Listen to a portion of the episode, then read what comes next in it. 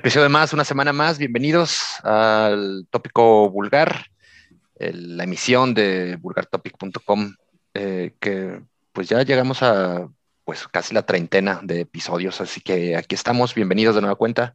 Muchas gracias por pues escucharnos y es la primera vez, pues con mayor más razón se los agradecemos y e invitarlos a que continúen con nosotros todos los miércoles en su reproductor de podcast favorito.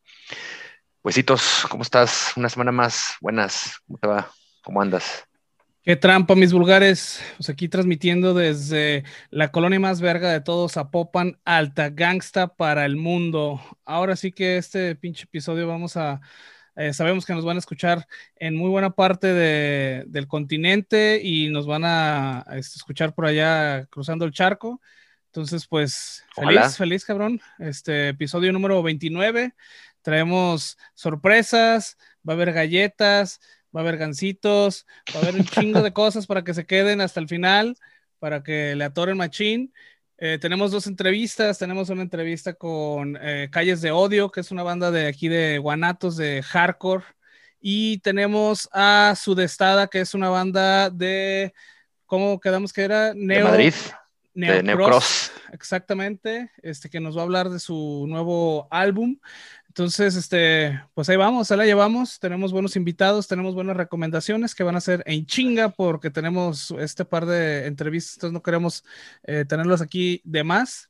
Entonces, pues ya saben que esta madre no funciona sin la cerveza. Vámonos. Exacto. Pues así es, tendremos la, por primera vez en el, la historia del, del podcast a una banda no mexicana platicando con nosotros. Vamos a ver qué nos cuentan estos camaradas. Pero como siempre y como cada semana, pues iremos en, primera, en primer eh, término, en primer orden, con las novedades que tenemos para... Alguien no hizo su tarea y nomás cayó con una, pero lo compensaremos con algo más. Eso no hay ningún problema. De cualquier manera, estaremos hablando de cuatro novedades de esta semana. No voy a decir quién es el pinche huevón de aquí, pero... bueno, pues vámonos, vámonos tendidos porque si no, esta madre se va a hacer muy larga, ¿no? Muy extensa, como pues, pues, pues tú, dirás, yo no, yo no voy a poner excusas, ¿verdad? ¿Para qué digo que no? Sí, sí. Oye, ¿qué te parece si, si comenzamos con eh, pues dos bandas que creo que una, una nos llevará a la otra, ¿no? Como por el mismo camino. ¿Y te parece si eh, pues comenzamos con Body Snatcher, banda de Florida que supongo que toma su nombre de la película, ¿no? No me, no lo extrañaría o no me extrañaría para nada. Que pues estos güeyes acaban de firmar con un, pues sello de una compañía muy grande que se llama E1. Es una compañía que además de editar discos, pues también está metido en la distribución de películas y tiene diferentes eh, subsedes alrededor del mundo. Entonces es un, es un, un sello muy grande que tiene pues un roster de bandas de rock and roll pesado bastante amplio. High on Fire, por ejemplo, está ahí, o Gate Creeper, forman parte de, de, su, de su roster. Y estos güeyes recién fueron fichados en diciembre, publicaron ya una nueva rola, Break the Cycle, y hoy, bueno, recién, hace algunos días, pues nos enseñan otro, otra novedad, que es la canción Take Me to Hell son canciones que estarán eh, y formarán parte de la primera entrega que eh, les editará E1 Records.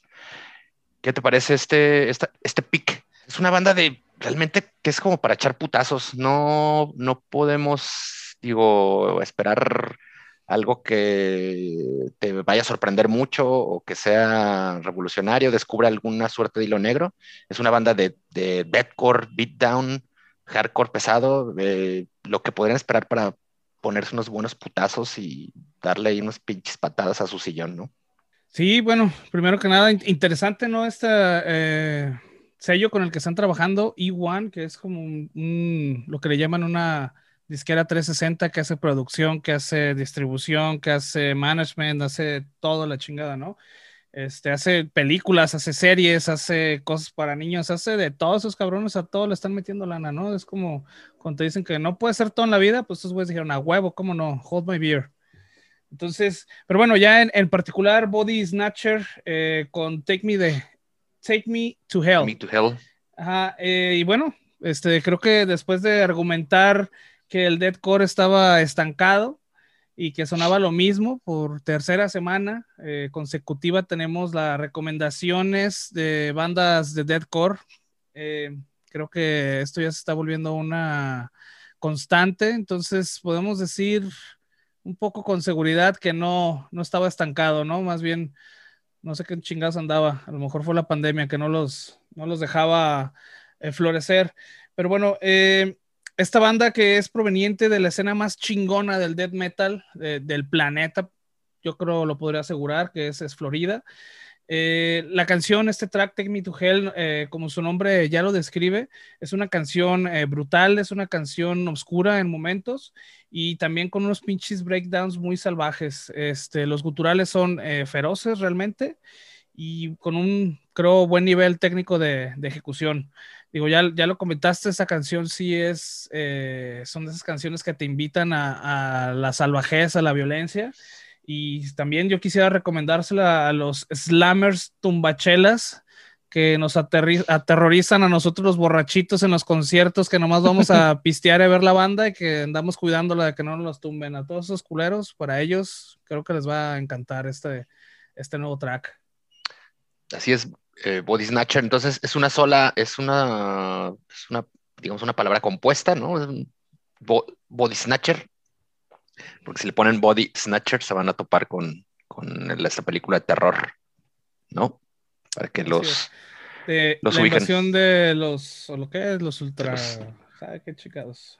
Pero sí, es, es una, bueno, fue una película eh, de los 50, hubo un remake, eh, una secuela, un remake, y ha sido como todo un tema, ¿no? Pero sí, ustedes entrense en, en la banda.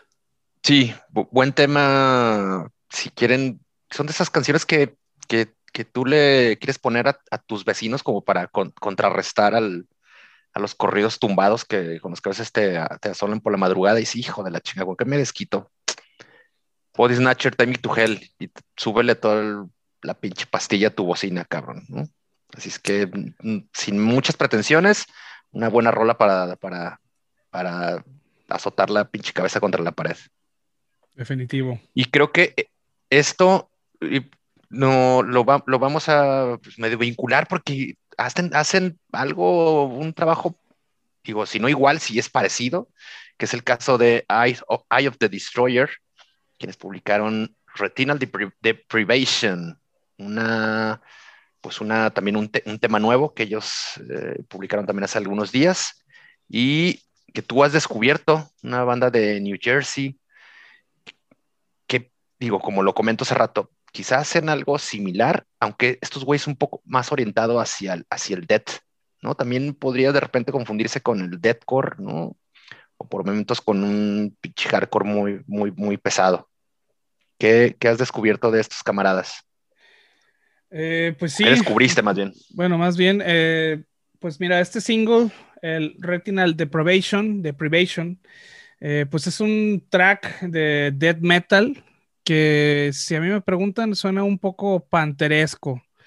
Eh, y digo, esta, esta semejanza que yo le encontré es por los guturales que hace Joe Radanza, que es el, vocalista de la banda. Eh, el sencillo se estrenó en el canal de Slam Worldwide. Entonces, este, bueno, está de más decirles que trae un pinche slamming muy cabrón. Eh, por ahí yo creo que es lo que suena como más deadcore, el, el slamming. Y bueno, sí, también es como uno de esos tipos de metal como ajeroso, ¿sí sabes? Eh, también que te dan ganas de, pegarte en tu madre y pues bueno, así la recomendación hoy va a ser la, la, pinche violencia. Si no tienen con quién pegarse en su madre, pues la recomendación es que le suban al pinche al estéreo y le peguen unos frentados al aire. El que se canse primero pierde. Sí, más rápido que, que Body Snatcher, definitivamente, pero creo que así igual de pinches tumbadones, ¿no? Los, ambos, ambos sonidos. Entonces creo que, por ejemplo, podrías poner esta y luego la otra y para que podrías seguir en el, en el mood. Tiene algunos ahí como guiños al, Ah, y ahora, ya que hablabas de la, de la movida de, del Dead de Florida, pues tiene como unos guiños a, a, ese Dead noventero. No sé si, si tú lo, lo notaste o lo, lo, percibiste, igual que pues, yo. Eh, algunos riffs, creo que sí, sí. algunos elementos, no. Ajá, sí, no todo, pero yo creo que a mí lo que me llamó más la atención fue el parentesco con el timbre de voz que tiene el, el, vocalista, momentos como cuando estira la, el, el, gutural, que se me figuró mucho a, a Pantera, lo que, hace, lo que hacía Phil Anselmo con, con Pantera. Pero sí, definitivamente yo creo que suena más a death metal que a deathcore. Por, otra, por otro lado, también esa, ese rango de voz de este camarada eh, pues por ahí le llega también a lo que hacen cantantes de grindcore o de esas pinches bandas de gore, ¿no? Que por ahí le andan llegando casi al, chillido desde del puerco. Del cochino que le jala la cola. Exactamente. Es que pues es buen, buen tema. Esto lo, lo publica un sello que se llama High Potency, que yo la verdad nunca había escuchado ni, ni leído que, lo, que los comentaran. pues yo menos, yo pensé que era independiente, entonces. Sí, entonces esto estará en una publicación que harán estos güeyes más adelante. Eh, según yo, es un single nada más. Por lo que yo pude eh, investigar, por lo que estuve viendo en redes, iba a ser un, un single solamente. Acaban de sacar un disco el año pasado y precisamente sacaron un EP eh, hace algunos meses, el año pasado, eh, perdón, 2019 sacaron un disco completo, en el 2020, sigo viviendo en el 2020, cabrón.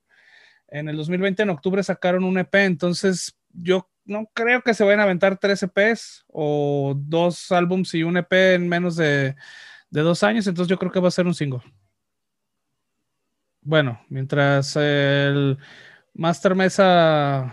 Ah, listo, perdón, pero digo, vamos con, el siguiente, la siguiente recomendación de esta semana. Sí, bueno, la siguiente recomendación es una banda sueca, eh, Orecus. Es un track de su primera producción que está próxima a estrenarse. Eh, el disco se va a llamar, está medio raro el pinche nombre, de Obliterationist. Una mamada así, de Obliterationist. ¿Lo pronuncié bien, Master? Sí, correcto. The Obliterationist, exactamente. Obliterationist, exactamente. Y bueno, como ya lo comenté, es una agrupación sueca que se describen ellos como una agrupación que toca modern death metal. Eh, este track que llamado Unborn Reborn, eh, creo yo que tiene una mezcla de géneros entre el death metal, ahí como muy de, Suecia, no, no, melódico, pero un death metal eh, sueco distintivo, y el group o el group metal. Una combinación interesante y con unos cambios de género como muy orgánicos que le dan un ritmo, creo, particular a este, a este track. Eh, a mí me pareció muy bueno. tiene una buena ejecución, tiene buena producción y bueno, no sé si fui solo yo o a lo mejor fue que andaba muy este, prendido, pero en momentos me recordó como a Camira, esta banda de group metal, este, que la relacionaban mucho con el, con el nu metal, pero no era nu metal. Y bueno, estos, hay historia larga, corta, que la última vez que estuvieron aquí en Guadalajara, en, en México, se llevaron una muy mala impresión de la ciudad cuando los dejaron sin instrumentos. Pero esa es otra historia que ya hemos contado como dos veces, creo. Sí, un par por lo menos. Estaban tragando tacos, ¿no? Una cosa así y los tumbaron, mi culero.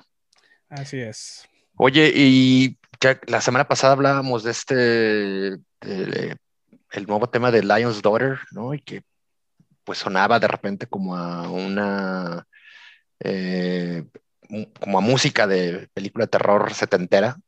Este, este track de Orecus tiene por ahí unas líneas de, líneas de sintetizador que también hacen recordar como la música de, estas cintas. ¿Tú lo, también lo, lo, anotas así? Fíjate que yo lo, yo creo que fueron de las cosas que me hicieron este, emparejarlo más con, con Camira, porque ellos también utilizaban como el sintetizador en el, en el primer álbum. Sí, aunque, era, aunque era, un, era, un, era, un, rollo como más sí de electrónica y tal. Yo este rollo, lo, como es es, digo, es como, como una, es como de, un feeling más atmosférico, más como de acompañar las, las rolas. No sé si creo que es ahí donde medio no, no coincide con lo que hacían los Chimera, pero bueno, eso fue, fue lo que yo, como yo lo, lo aprecié, que también pues parecería, o sea, podría, podría asemejar a, a, pues estos scores de, de, películas de hace algunas décadas.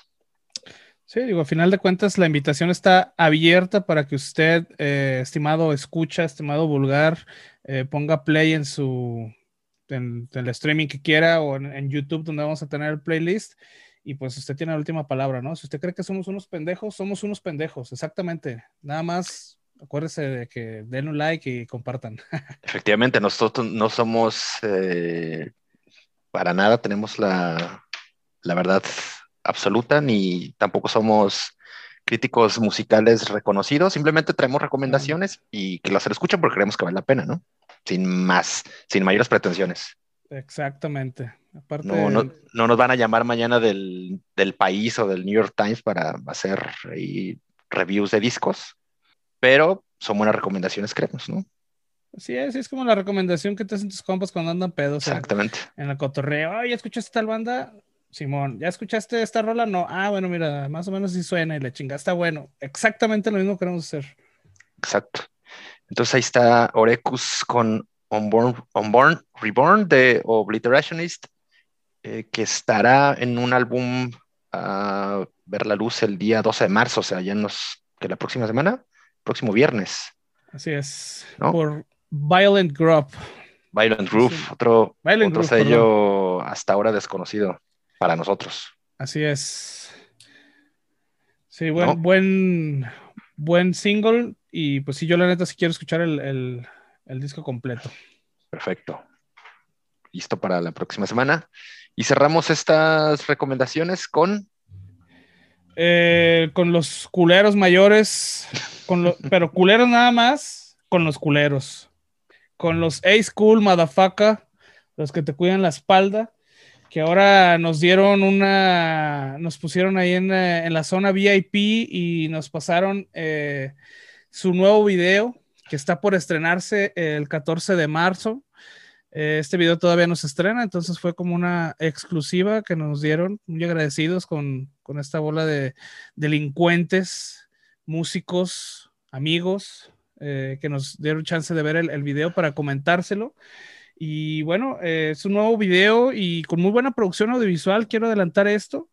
Este, no sé si fui yo nada más, Master, pero eh, yo lo escuché con más personalidad, fíjate la banda, ¿eh? Este, creo que este nuevo track les da un nuevo nivel de producción y de ejecución como banda. Creo que los noté un poco más compactos, más como su sonido.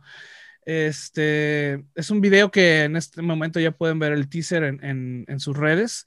Eh, pero van a tener que esperar un poquito más para, para, verlo hasta el 14 de marzo. La neta vale la pena, el video está muy chido, este, y pues van a tener que esperar unos días nada más. Entonces, digo, es como quincena, igual se pueden comprar una chela y tronarlas de temprano, porque creo que a las 12 se, hace la, el, la premier, digamos. Sí, es el, el día sábado 14 de marzo, al mediodía, el video ya estará pues disponible en el canal de YouTube de Ace Cool.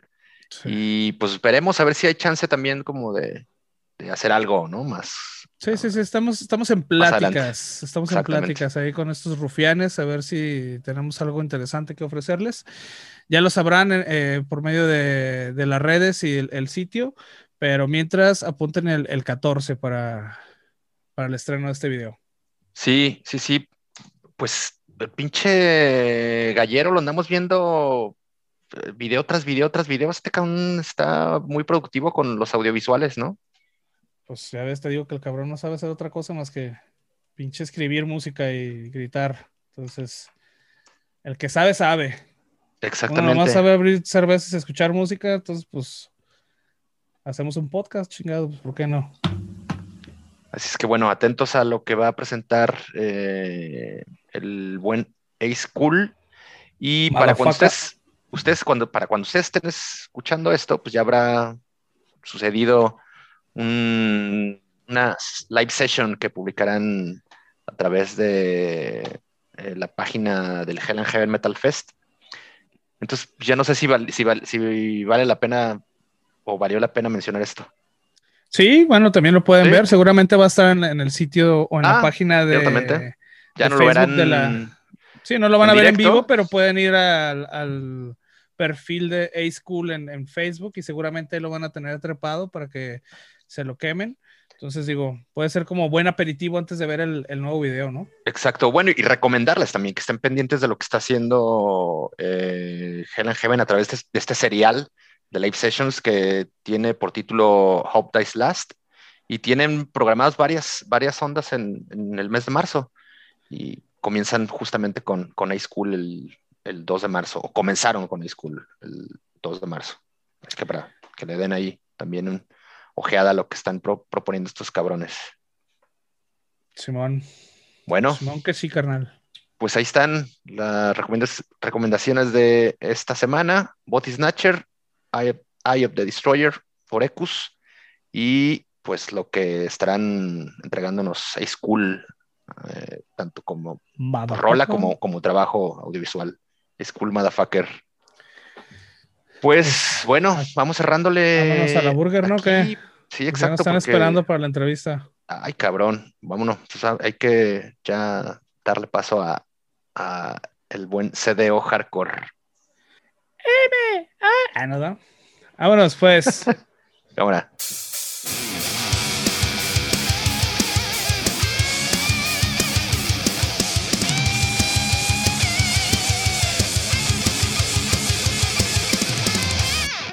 Pues vamos con la primera de dos entrevistas que tenemos esta semana. Hace, hacía, hace mucho que, o hacía mucho que no, no presentamos dos entrevistas en el tópico vulgar. Pero sí, güey, ya tenemos retomando, pinches tres meses que no hacemos este podcast, cabrón, también no mames.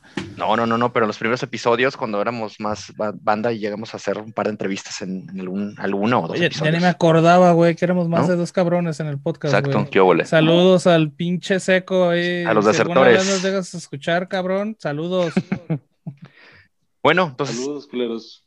Eh, episodio especial y pues nos da mucho gusto recibir a, pues que es el 50 casi por ciento de Calles de Odio.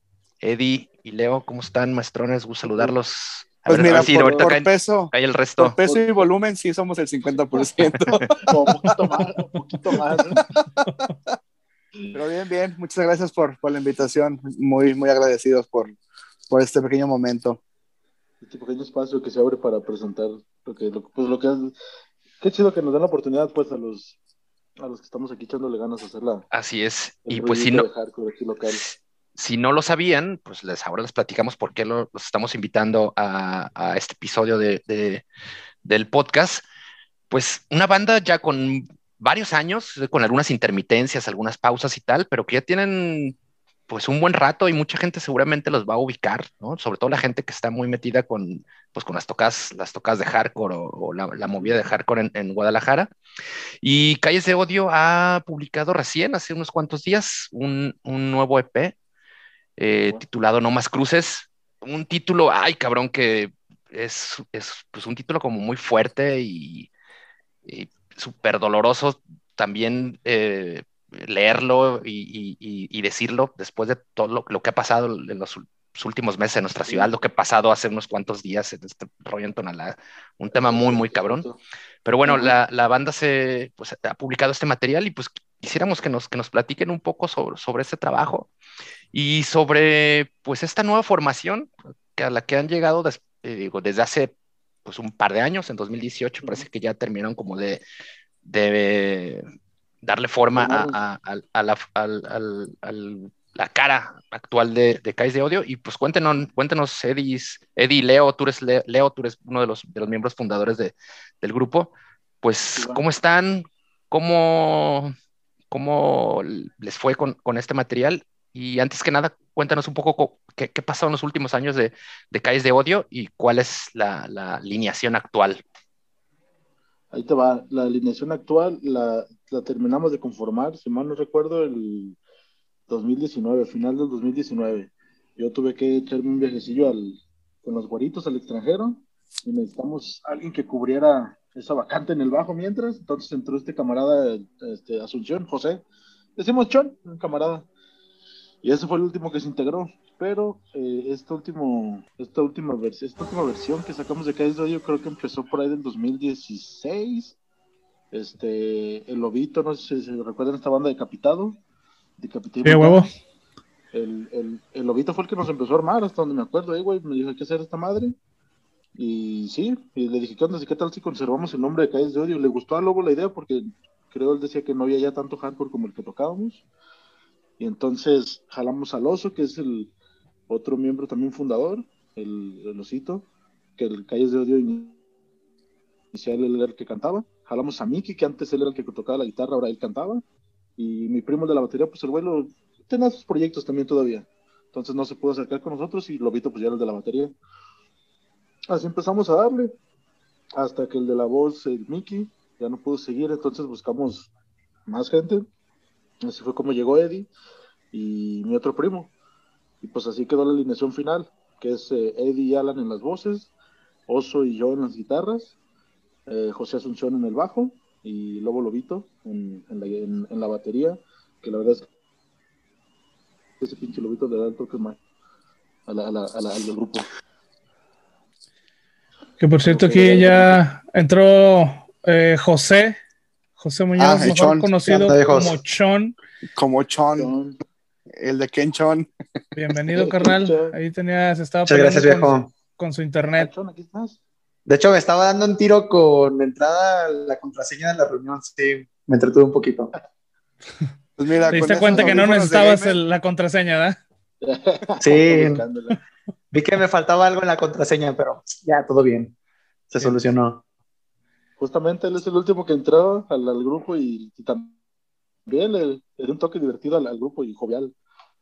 Bien, oigan muchachos, si ustedes, este, pues ya con todo este, este recorrido, ya tienen un rato aquí en la, en la escena, como bien lo comentaron, pues ya tienen, eh, tuvieron un, un, EP anterior, este, ahora regresan con este nuevo EP, No Más Cruces. Es un EP de cinco canciones, es un EP, creo yo, bien logrado, con buena producción. Eh, y bueno, eh, yo creo que vale mucho la pena hablar sobre el tema del, álbum. Este, lo comentó aquí Alejandro y bueno, para la gente que nos escucha de, otros, de fuera del país, que es lo más seguro que nos vayan a escuchar fuera del país, pues bueno, eh, sin querer, bueno, aquí el país cruza por una oleada de, de violencia permanente. Eh, digo, no es como que no se pueda hacer en las calles ni nada de eso, pero pues bueno, ya saben que los malandros este, nos tienen un poco arremetidos, ¿no? Con todo esto. Y supongo que por ahí va este, este tema, este, este nuevo EP. Eh, ¿Cuál es el, el, eh, el, tema general de este, de este EP que le puedan comentar a, las personas que nos escuchan? Pues mira, el, elegimos el, perdón, elegimos el nombre de No Más Cruces porque era la canción que tenía más fuerza en, ese sentido, como lo mencionan. Eh, en general, a, toda la banda fue la canción que más nos gustó y es, el, es, es, la línea que tratamos de seguir en, lo que estamos haciendo, que no sea nada más ahí gritar el güey, sino que tenga, una, que tenga un fondo la canción, tanto musicalmente como líricamente, o sea, que suene, que, que, que, tenga, que tenga un mensaje. Y esa canción, pues, como ustedes lo, la escucharon, empezó por eso, por el, este, nos pusimos a analizar qué es lo que, pues a checar, pues, los, los, los temas de interés. Ya llegó Alan con, con, un pedazo, fragmento de la rola que la escribió casi toda él. Me hiciera, güey, ¿cómo es esta madre? Y dijo, órale, está bueno. Y empezamos a modificarle, a ponerle más cosas y, así fue como armamos no más cruces. El EP en general tiene un poquito de, todo. Hay otra canción que nos gusta mucho a mí en particular, la de Un día en las calles, que también es un reflejo un poco de la sociedad, de, de, de alguien que vive en las calles, de estar ahí fuera batallando. Y lo que hacemos todos, a fin de cuentas, el día que sales a trabajar te toca batallar con, hasta con la delincuencia. Y tenemos también otra rolita de un poquito de dándole un giro al hardcore, al positivo, con nuestro querido Eddie. La canción de Orgullo también nos gusta mucho, quedó muy buena. Y, y la rola emblema de nuestro crew, la de F2S también. Esa, esa canción es de las viejas de Case Audio con las que empezamos, la de Fight to Survive, que pues habla de, de, lo que batalla uno al, al ir al extranjero, por ejemplo, a conseguir un trabajo y a hacer, hacer el, el relegado, el que dicen, pues tú vas llegando y dices, pues tú también fuiste llegando algún día, cabrón, échame esquina. Esto es lo que tratamos de hablar en nuestro hardcore, lo que siempre he dicho, el hardcore tiene que hablar, pues lo que mucha gente no quiere decir o no puede decir. Y es, y bueno, la, la rola de apertura también es, me parece que es una súper buena carta de presentación para los que no han escuchado a Calles de Odio. Aquí es donde empieza, se, se titula esta rola. Cuéntenos un poco sobre, sobre pues, todo este trabajo previo de preproducción y producción. ¿Cuánto, cuánto tiempo llevan eh, trabajando en, en, este EP? Digo, ya Leo mencionó de pues F2S, que es una canción que ya tenían y ya han to habían tocado un chingo, ¿no? Pero el, el resto de, de, las rolas, ¿qué, qué, qué tanto ha sido de, de, duro el trabajo para, para conformar esto? ¿O qué, qué, fue más bien? Pues bueno, más o menos este, iniciamos con cuando ya fue la, la alineación final, finales del 18, comenzamos a trabajar, comenzamos a componer y tuvimos un periodo más o menos de un año que fue lo que Leo tuvo que salir a, a, a trabajar a, a, Estados Unidos. Y tuvimos, bueno, se decidió esperarlo para que tuviera el toque de, de toda la banda, para que tuviera el toque que, que siempre se ha, se ha, tenido. Y una vez que él llegó, se pulieron las, las canciones, se, se pulieron algunos detalles y fue cuando ya entramos a, al estudio. Primero grabamos También una... Tratamos no, aparte también tratamos de rescatar las, este, los temas viejos de Calles de Odio, pero dándoles el, un toque reciente eh, que honestamente se refleja mucho la madurez que hemos de hacer un hardcore de pronto más simple, aparte que este, el Guillermo Pineda con la producción de las guitarras, con los arreglos. Pierrot. También. No, pero, es hermano de Pierrot. El, el, el ¿no? Sí, así es. No, es así el de hecho, es Memo Pierrot. Memo, Pierrot, exactamente. Puerto Rico. Sí, pero, pero pues, son hermanos, Irving y Memo, sí, son, exactamente. son carnales. Hey, y entonces, este. Cabrones en todo andan, ¿eh? También. hey, Saludos a los dos. Saluditos. Entonces empezamos, rescatamos algunos títulos, como el F2S, por ejemplo. Eh, ahorita que mencionaste la de aquí es donde empieza, eh, también es, es, También es vieja. crucial y también es crucial que esté de la canción. No es tan vieja, se la escribió Alan también. Cuando volvimos a regresar del hardcore fue como, hey, aquí estamos otra vez, aquí es donde empezamos. Y, y, de nuevo la canción habla sobre para lo que nosotros significa el hardcore. Yo algún día descubrí que el hardcore es todo un estilo de vida. Es tu amor. No me acuerdo cuando yo estaba morro, empecé en el, sí, yo empecé cabrón. escuchando punk rock. Un oso. Y, y te sentía, se sentía un anarquista. Y ya, ya luego dices, pues güey, el pinche anarquismo nadie lo, nadie lo puede seguir, es imposible. O sea, aparte son bien falsos los putos anarcos. Y algún día me acerqué al hardcore y entonces el hardcore estaba bien bonito. Pero como dices, el título aquí es donde empieza, también es crucial que esté al inicio, porque fue como el inicio de, de cuando regresamos, el nuevo inicio de Calles de Odio. Y también quedó muy bonito. Y todo lo grabamos ahí en Estudio 1061. Con el, con el buen Robert. Y es bárbaro. Y la neta cuesta un huevo en, económicamente, en tiempo, y estar ahí chingándole, y estar escuchando y repitiendo y repitiendo. Pero pues la verdad es que el producto al final queda, pues yo no lo dejo de escuchar hasta mi señora ya está bien enfadada. Dice otra vez. Culpables. Bueno, otra vez, este, bienvenida acá al oso. Así nos dijeron que te dijéramos, güey. Este, también que estaba pegando un tiro también con el internet, pero ya se pudo conectar. Y con el teléfono, porque. no hay pedo.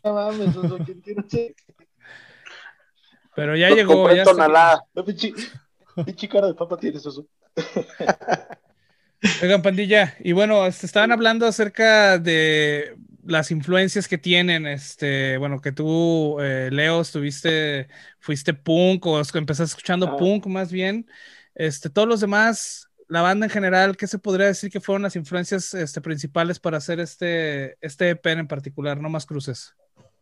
Pues es que realmente traemos influencias muy diversas en cuestión de música, porque pues Eddie es desde grindcore, deathcore, hardcore, punk rock.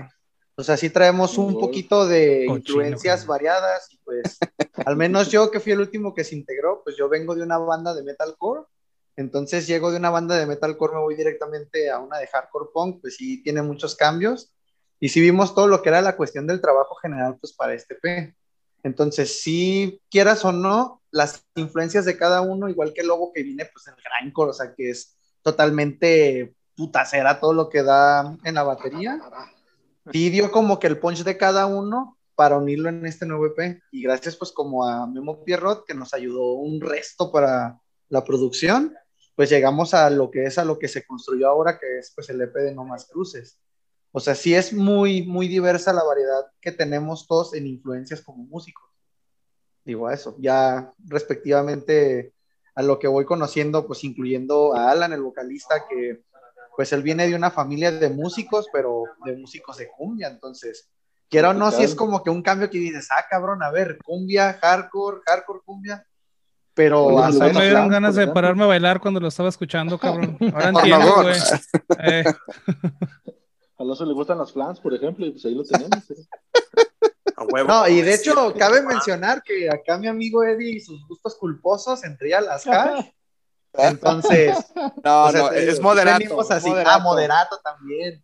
Cierto, cierto. Pues sacando los trapitos al sol, Eddie. Muy bien. Sí, están.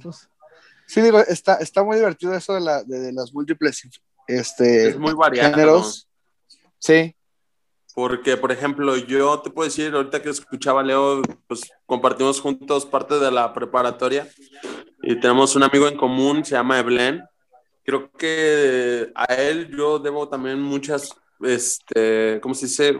Muchos sonidos, mucha música que nos decía, güey, escucha Transplants, escucha Time Again, escucha Rancid. Yo todo se lo debo a Eblen. O sea, todo, todo, todo, todo eso conlleva, pues ahora sí que a a las influencias que tiene uno. Pero también fíjate que llegó en el momento, en el momento adecuado el EP, porque te juro que, de hecho voy a, voy a subir en, de otra vez me encontré el primer show de Calles de Odio de hace, uh, de años. Estoy pensando en subirlo a las redes y lo escuchas ahora y suena una madurez encabronada, eh, sin mencionar las, las múltiples influencias, como decimos ahorita, que todos le hemos metido y sobre todo un una parte crucial en Calles de Odio es la, eh, la convivencia, como más bien como el, como, el ambiente laboral, el ambiente de camaradas. El hecho de que entrara Chon, por ejemplo, fue, fue de pronto de pensarlo bastantito, porque, ah, mames, yo no lo conozco, yo no estaba aquí. Pero, lo peor que nos pudo haber pasado. Lo peor que nos pudo haber pasado. Ya más, perro. pero al final hicimos, te digo, hicimos acá cuerna chingona, y eso, eso para nosotros es importante, no es nada más como meter un músico podríamos tener a, no sé, al mejor guitarrista del planeta, pero no tiene como ese, ese corazón. Porque esto siempre lo hemos hecho, yo siempre decíamos, no somos músicos, hacemos la música con el corazón, lo que nos sale. Y pues ha quedado bueno. Oigan, vatos, a ustedes, digo, ¿cómo les pegó esta parte de la pandemia para, eh, pues, como concluir el trabajo? No sé qué tan avanzado lo tenían. Muchos músicos, el, rollo de, bueno, muchos músicos que han, que han publicado cosas en estos últimos días o al menos en este periodo oscuro, pues han, pues han comentado que, bueno, ah, pues lo aprovecharon porque se pudieron clavar más en la composición o mucho más en la postproducción o cuidar detalles que a lo mejor no, si no tuvieran tanto tiempo libre, pues a lo mejor no, los, no lo hubieran, no los hubieran ubicado, hubieran trabajado en ellos. ¿A ustedes de qué manera, eh, eh, pues los tomó o, o, o les afectó, les benefició, aprovecharon o no desaprovecharon este, estos, meses que hemos tenido de encierro? Es que sí fue un arma de dos filos, ¿eh? Sí fue un arma de dos filos porque, quieras o no, o sea, nos dio la oportunidad de que nos encerráramos todos juntos y empezáramos a trabajar y más, más, más, más, estar mataditos con la, con la canción. En específico, de hecho, trabajamos que más o menos un mes por canción alrededor. Sí, de estar trabajando continuamente una sola canción, una sola canción para irnos adaptando en tiempos, espacios, etc. O sea, en ese punto lo vimos beneficioso hasta ahorita. Ya que se estrenó el EP, pues quieras o no, sí es un poquito perjudicial porque sí nos gustaría pues dar como que ese show estreno para pues para el EP que tanto trabajo nos costó, que si queríamos pues estrenarlo ya por así decirlo dignamente con toda la gente presente poder ahora sí que vean la esencia de todo el trabajo que hicimos mediante este P, dejarlo ver pues con ellos en el escenario, porque si quieras o no, no es lo mismo que toques un show rutinario, por así decirlo, de que es un show continuamente, ahora que tú estás estrenando tu nuevo material, que ya vas con toda la emoción, porque de hecho parecen como pavos reales, ahí con la cola abierta y vamos y miren, vean, nosotros sacamos un nuevo EP y toda la gente es como que, ah, órale. Inclusive contando como ahorita con el movimiento de redes, que por cierto punto te digo, o sea, es beneficioso porque la gente está más pegada a las redes sociales en general para estar viendo un poquito y decir, ah, güey, o sea, acabamos de notar algo nuevo, vamos a ver, hay que checarlo. Ah, sí funciona, me gustó, órale. Pero sí, por parte de los shows, sí, la verdad, eso es lo que se en ese punto que más pesa. compañeros Quizás, quizás, una, quizás una parte de la, quizás más complicado de la ha sido que como, como, como mencionas, somos asalariados entonces, a veces conseguir efectivo, porque pues nosotros al final de cuentas nos producimos todo y pagamos todo. Y pues de nuestro trabajo es de donde pagamos, pagamos el grupo. Quizás esa fue la parte más complicada. Ya la parte de la creación, pues todos somos ya adultos y ya sabemos nuestra responsabilidad, entonces sabemos cuándo hay que ensayar, cuándo queremos ensayar. Que, ah, sabes que mamá no me deja porque me, porque me voy a morir. y, pues bueno, a, las canciones llevarla. No, que, digo que, iba a mencionar que un, un, todavía un, elemento de mayor complicación para ustedes, que además de este que no nos podemos juntar o, o, es imposible de repente por las ocupaciones, por la pandemia, la chingada, tú vives fuera de, la, fuera de Guadalajara, ¿no? lo que lo hace todavía más, más, más complicado. ¿Cómo, cómo hacen un poco para, para trabajar así? Vienes, vas, se conectan ahí como por el Zoom y trabajan cosas. Pues fíjate que el, el, trabajo lo hacemos este, netamente en los, en los ensayos. Ya, por ejemplo, yo trabajo aquí en mi casa con, con una canción, se las paso, la, la, grabo en una pinche en una aplicación que tengo ahí, más o menos grabo la maquetilla, se las paso para la que escuchen el día del ensayo, nos aplicamos dos horas a estarle pegando a armar, a armar la rol y a cambiarle, quizás que, que meterle, que ponerle. Y a mí realmente se me hace fácil moverme, nosotros somos señores, entonces ensayamos, ensayamos los domingos en la noche, imagínate, si eso no habla de nuestra señoría. y entonces a mí se me hace fácil y, y como para mí Calles de Odio tiene, es, es, es, mi, es, mi, es mi alegría, es como mi bebé. Eh, entonces yo le puedo dedicar, y como no le dedico muchísimo tiempo, entonces es una hora, me largo, voy, me relajo, me desestreso, lo regaño y ya me regreso a seguir con mi vida. Te estresamos más, cabrón. Ah, no siento, nada más que los odio, pero no. sí, se va de guiño a guiño, se va manejando. Sí. Nada, entonces me voy llorando, ya cuando regreso todo. Oigan, cabrones, y ahora que comentan acerca de este, bueno, la pandemia y que bueno, no pudieron presentar su álbum en vivo, eh, tienen, pues ahorita es tiempo de audiovisuales, ¿no? ¿Tienen algún plan para hacer, no sé, algún videoclip o tienen algún plan para hacer algún live session, algo así relacionado a? Dos videos. De hecho, ahorita ya está, ya está, ya grabamos todo, ya tenemos todo el material grabado de un video. Ya nada más estamos en espera. Proceso de producción. Bueno, que está en espera, ah, decía. Está en proceso de espera. Ah, ya. no que te esperaras, pero sí, prosigue. Pues, pues me saca de onda este momento, ¿ves por qué no lo quiero? Eh, y estamos, ah, te digo, terminamos este video de grabarlo, vamos a, a, terminar de editarlo y tenemos ya otro video también para empezarlo a grabar. Nos vamos por partes, como dijo ya que el destripador. Ahorita el siguiente video va a ser de la, del sencillo anterior que se llama Un día en las calles. Y el siguiente video va a ser del, de la nueva rola emblema que va a ser la de No Más Cruz. Ya después hablaremos también, estaría bueno lo del, lo del live session. Pero ahorita, ahorita eso es lo que, lo que ya está agendado en cuestión audiovisual, que como bien lo mencionas, es importantísimo ahorita. Claro, aprovechar la época que todo el mundo está pegado a su teléfono, eh, a su pantalla, a su computadora y demás. El, ¿Tienen, eh, habría posibilidad de este, editar este material en físico? ¿Se va a ir así completamente digital? Digo, aprovechando todas las ventajas que da eh, esa posibilidad, o ya, pues, o, sí todavía añoran esas épocas de pues, andar pues distribuyendo discos y tal. Sí somos, sí somos un poco nostálgicos, Eddie, es nostálgico de los, de los, de los CDs, y yo la verdad que prefiero los vinilos, porque la música pues ahorita la escuchas en digital, si quieres coleccionar algo, creo que valdría más la pena un vinilo. Quizás es un poquito más caro, este material en particular no se va a maquilar, pero sí tenemos en planes terminar un disco completo de 10 canciones mínimo y ese sí maquilarlo en un, en un, en un EP, en un vinilo. Ya más o menos checamos costos y pues a ver cómo nos organizamos. Pero esa, esa eh, de mi parte es la, lo que le he planteado a los muchachos, que se me daría a mí la, la mejor idea. Porque sí, somos nostálgicos, la verdad, del material físico.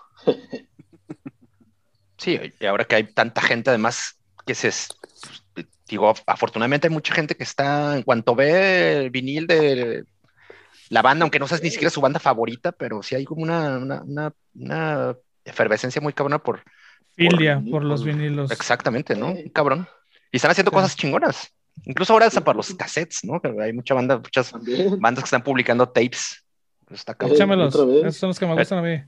Y pues, si el tema es luego encontrar dónde, dónde chingado reproducirlo, cabrón, ¿no? Ya también están, extin- están en extinción los, los, los reproductores de cassettes. No, Ya, imagínate, imagínate, vez La imagínate poner el cassette y que se atore la cinta, yo creo que eso sería lo, lo peor, ¿no? Es que, es que fíjate, fíjate que es curioso, porque si ya te subes un carro los carros ya no traen reproductor de disco ni, ni de cassette, traen puro, puro auxiliar o Bluetooth. El Bluetooth. Y, pero curioso porque mucha gente trata de conseguir tornamesas. Yo tengo una tornamesa, el oso, creo que hasta Edith tiene una tornamesa. Entonces, para mí tiene poquito, para mí en particular tiene más, más, más valor nostálgico el, el vinilo. Sí, como que me sentiría más, ah, mira, un vinilo mío. Ya lo arrumbo ahí que se empolve. Fíjate, yo estoy más en, en el en el mod en el que tú dices que las, los vinilos son como más para eh, coleccionistas. Sí, porque yo tengo algunos vinilos que en mi vida he tocado, ¿eh? Yo no tengo reproductor de, de, de esas madres, pero tengo unos que son ediciones especiales, que, ¿sabes? Sacan la edición especial numerada de no sé qué chingados, y pues esas madres las ves y dices, no mames, esta más está chingona para coleccionarla, güey. Pero nunca en la vida he tocado un vinil en mi casa, güey. Nunca, güey. Tengo varios, güey. Entonces, ver, yo estoy más, yo estoy más por esa, esa pandilla. Tráetelos aquí a mi casa, los estrenamos. Pinches chelas, güey, con éxito ya me Sí, compraste, güey. Sí, entonces, Oye. por, por, por mí, por mí es esa, esa tirada, güey, los vinilos. Entonces, espérenlo a lo mejor en un año, dos, que terminemos el disco, empezamos a grabar y sí lo vamos a aventar en vinilo. Oigan, cabrones, y bueno, este, pues ya con tantos pinches años de trayectoria, este, pues algunos eh, álbums, EPs grabados, eh, sus, ¿cuáles han sido sus mejores tocadas? Por ahí supe que fueron a Guatemala, me parece, que estuvieron ahí haciendo ruido por allá. Eh, ¿Qué nos pueden contar acerca de su trayectoria en el escenario? Pues mira, ah, desde que ingresé en el 2018, hemos podido compartir escenario con algunas bandas como Hooks, como Born for Pain, este, tocamos en el Mexicore Death Fest y pudimos ir al Edge Fest en Guatemala en el 2019, donde compartimos escenario con bandas como Nueva Sangre de Costa Rica, Rejurgir del Salvador, eh, Intenta detenerme de, de Chile, este, tocamos por ahí con, ay, ¿qué otras bandas? Acuérdate, Chon, Una que se llama Hasta el bandas. Final, que son de aquí de Ciudad de México. hasta el final. Así tocamos por ahí con una banda que también es de, no creo si es de Costa Rica, con la que Chema este, ha tenido algunas participaciones, el famoso Gallero, Ay, ese cabrón fue. en todos lados también. que ahorita se me fue el ¿Sí lo nombre de la banda, Ah, ¿sí lo ubican? que compa, es un, un es un hardcore, un hardcore muy, muy bueno, muy, muy violento. Pero estuvo muy chistoso porque yo iba hablando, yo iba mentalizando estos güeyes, ¿no? De güeyes, es un festival Edge, no alcohol, no drogas, no van a pistear, no van a decir nada. Y no, espérate, llegamos y resulta que era un, un festival de hardcore cristiano. Así, Grande, todos tocaban cabrón. Big Down cristiano y yo, "Ih". dije, en la torre, y yo acá bien de, de, de Ultratumbo y, de- y del Chamuco, ya te has de imaginar estos güeyes, la, el carrillón que me pararon, ¿no? Fíjate que estuvo bien chido eso porque todo fue a raíz de que nos dicen, no, es que es un festival straight edge, entonces mídanse mucho con lo que van a decir, cero alcohol, cero drogas, o sea, no que seamos consumidores de drogas, pues de alcohol sí somos bien cabrón. Pero sí hicieron así como el hincapié de que no, no digan y no digan y no digan, y él iba así como el papá regañón. O sea, el primero que diga, me lo chingo. Y nos está bien curioso porque Con el o periódico. sea, el- sí. de por sí ya tienen a Alan, que no está aquí en la reunión, pero Alan es dinamita pura ese cabrón. Y entro yo y otro cabrón que también no tiene filtros, no tiene filtros con nada. Entonces nos llevaban como que bien medidos en que no abríamos el hocico, no problemas. Entonces sí, sí iba así como que muy curioso para todo ese asunto. Y resulta que eran bandas de, que era beat cristiano, eran unas bandas de protesta, como dos straight edge y todos los demás éramos una bola de borrachos. Todos los demás así de pedo, de pedo, que fue lo que más me gustó. Sí, estuvo muy, muy divertido, la verdad es que sí fue, fue una experiencia, yo creo que para todos increíble poder tocar en otro país, independientemente de que fuera un país cercano, un país no muy grande o no muy reconocido, pero poder estar en un cartel de un festival de esta magnitud. Después Sean tuvo una, una, una experiencia muy, muy padre por ahí en, el, en un festival aquí en México. Oh, cierto. Eh, vamos a omitir el nombre del festival para no hacerle publicidad, porque pues, pues, resulta que estoy viendo a una banda súper de antaño que se llama Wasp. Entonces se me acercan tres tipos con caras, pues así bien rudas, bien, bien bravos los tipos. Y me dicen, ¿de dónde, ¿de dónde eres? Le digo, pues de aquí, de México. Dice, ¿tú estabas en Guatemala? Le digo, sí, dije, de hecho, tocamos en el Edge Fest, le dije, en tal lado, este, en octubre. Y me dicen los tipos, ah, sí te vimos, eras el tipo que andaba vestido de cocodrilo, o sea, traía una pijama de dinosaurio, pues, ¿ah? Pero, pues, fue chido, los chavos me pidieron una foto, o sea, la verdad hasta yo me emocioné, dije, güey, pásame la foto, yo quiero tener esa foto porque, o sea, se me hizo muy curioso que yo estaba entretenido, tomándome unas cervezas con unos amigos, viendo Wasp, y se me acerca la gente. Y, o sea, hasta a mí se me hizo súper chingonzote ese gesto, haber visto gente que viaja de tan lejos para ir a escuchar bandas, para hacer todo, y que se prestaron, pues, para en el mismo momento que nosotros estuvimos allá, podernos escuchar. Para mí eso fue muy, muy chingonzote, y digo, la banda que se rocksterea, pues, es muy, muy su problema, yo me emocioné, les pedí la foto, no sé si me vi muy amateur, pero yo la hice, por favor. Supongo que quedó ahí el vínculo pues estrecho con, con promotores y, bandas de, aquella parte del continente, de Eddie. Sí, claro, este, como te digo, teníamos ya previsto un, tour, Guatemala, El Salvador, Nicaragua y Costa Rica, pero pues esto nos, nos tumbó, ¿no? Bastante feo el, el, el tour. Y por ahí tenemos otras invitaciones, este, Colombia, eh, Ecuador, Chile, hasta Brasil. Y pues vamos a seguir trabajando para que se pueda hacer, se pueda hacer realidad. Digo, ya, ya pudimos tocar en otro país, que para lo que para todos fue un sueño. Leo, por, por cuestiones de trabajo, no pudo, no pudo asistir. Por cuestiones de estar pues, en otra esquina del continente. Eh, por, por, cuestiones de que estaba cerca y pues, me lo iban, me lo iban a, a deportar si hace alguna movida rara.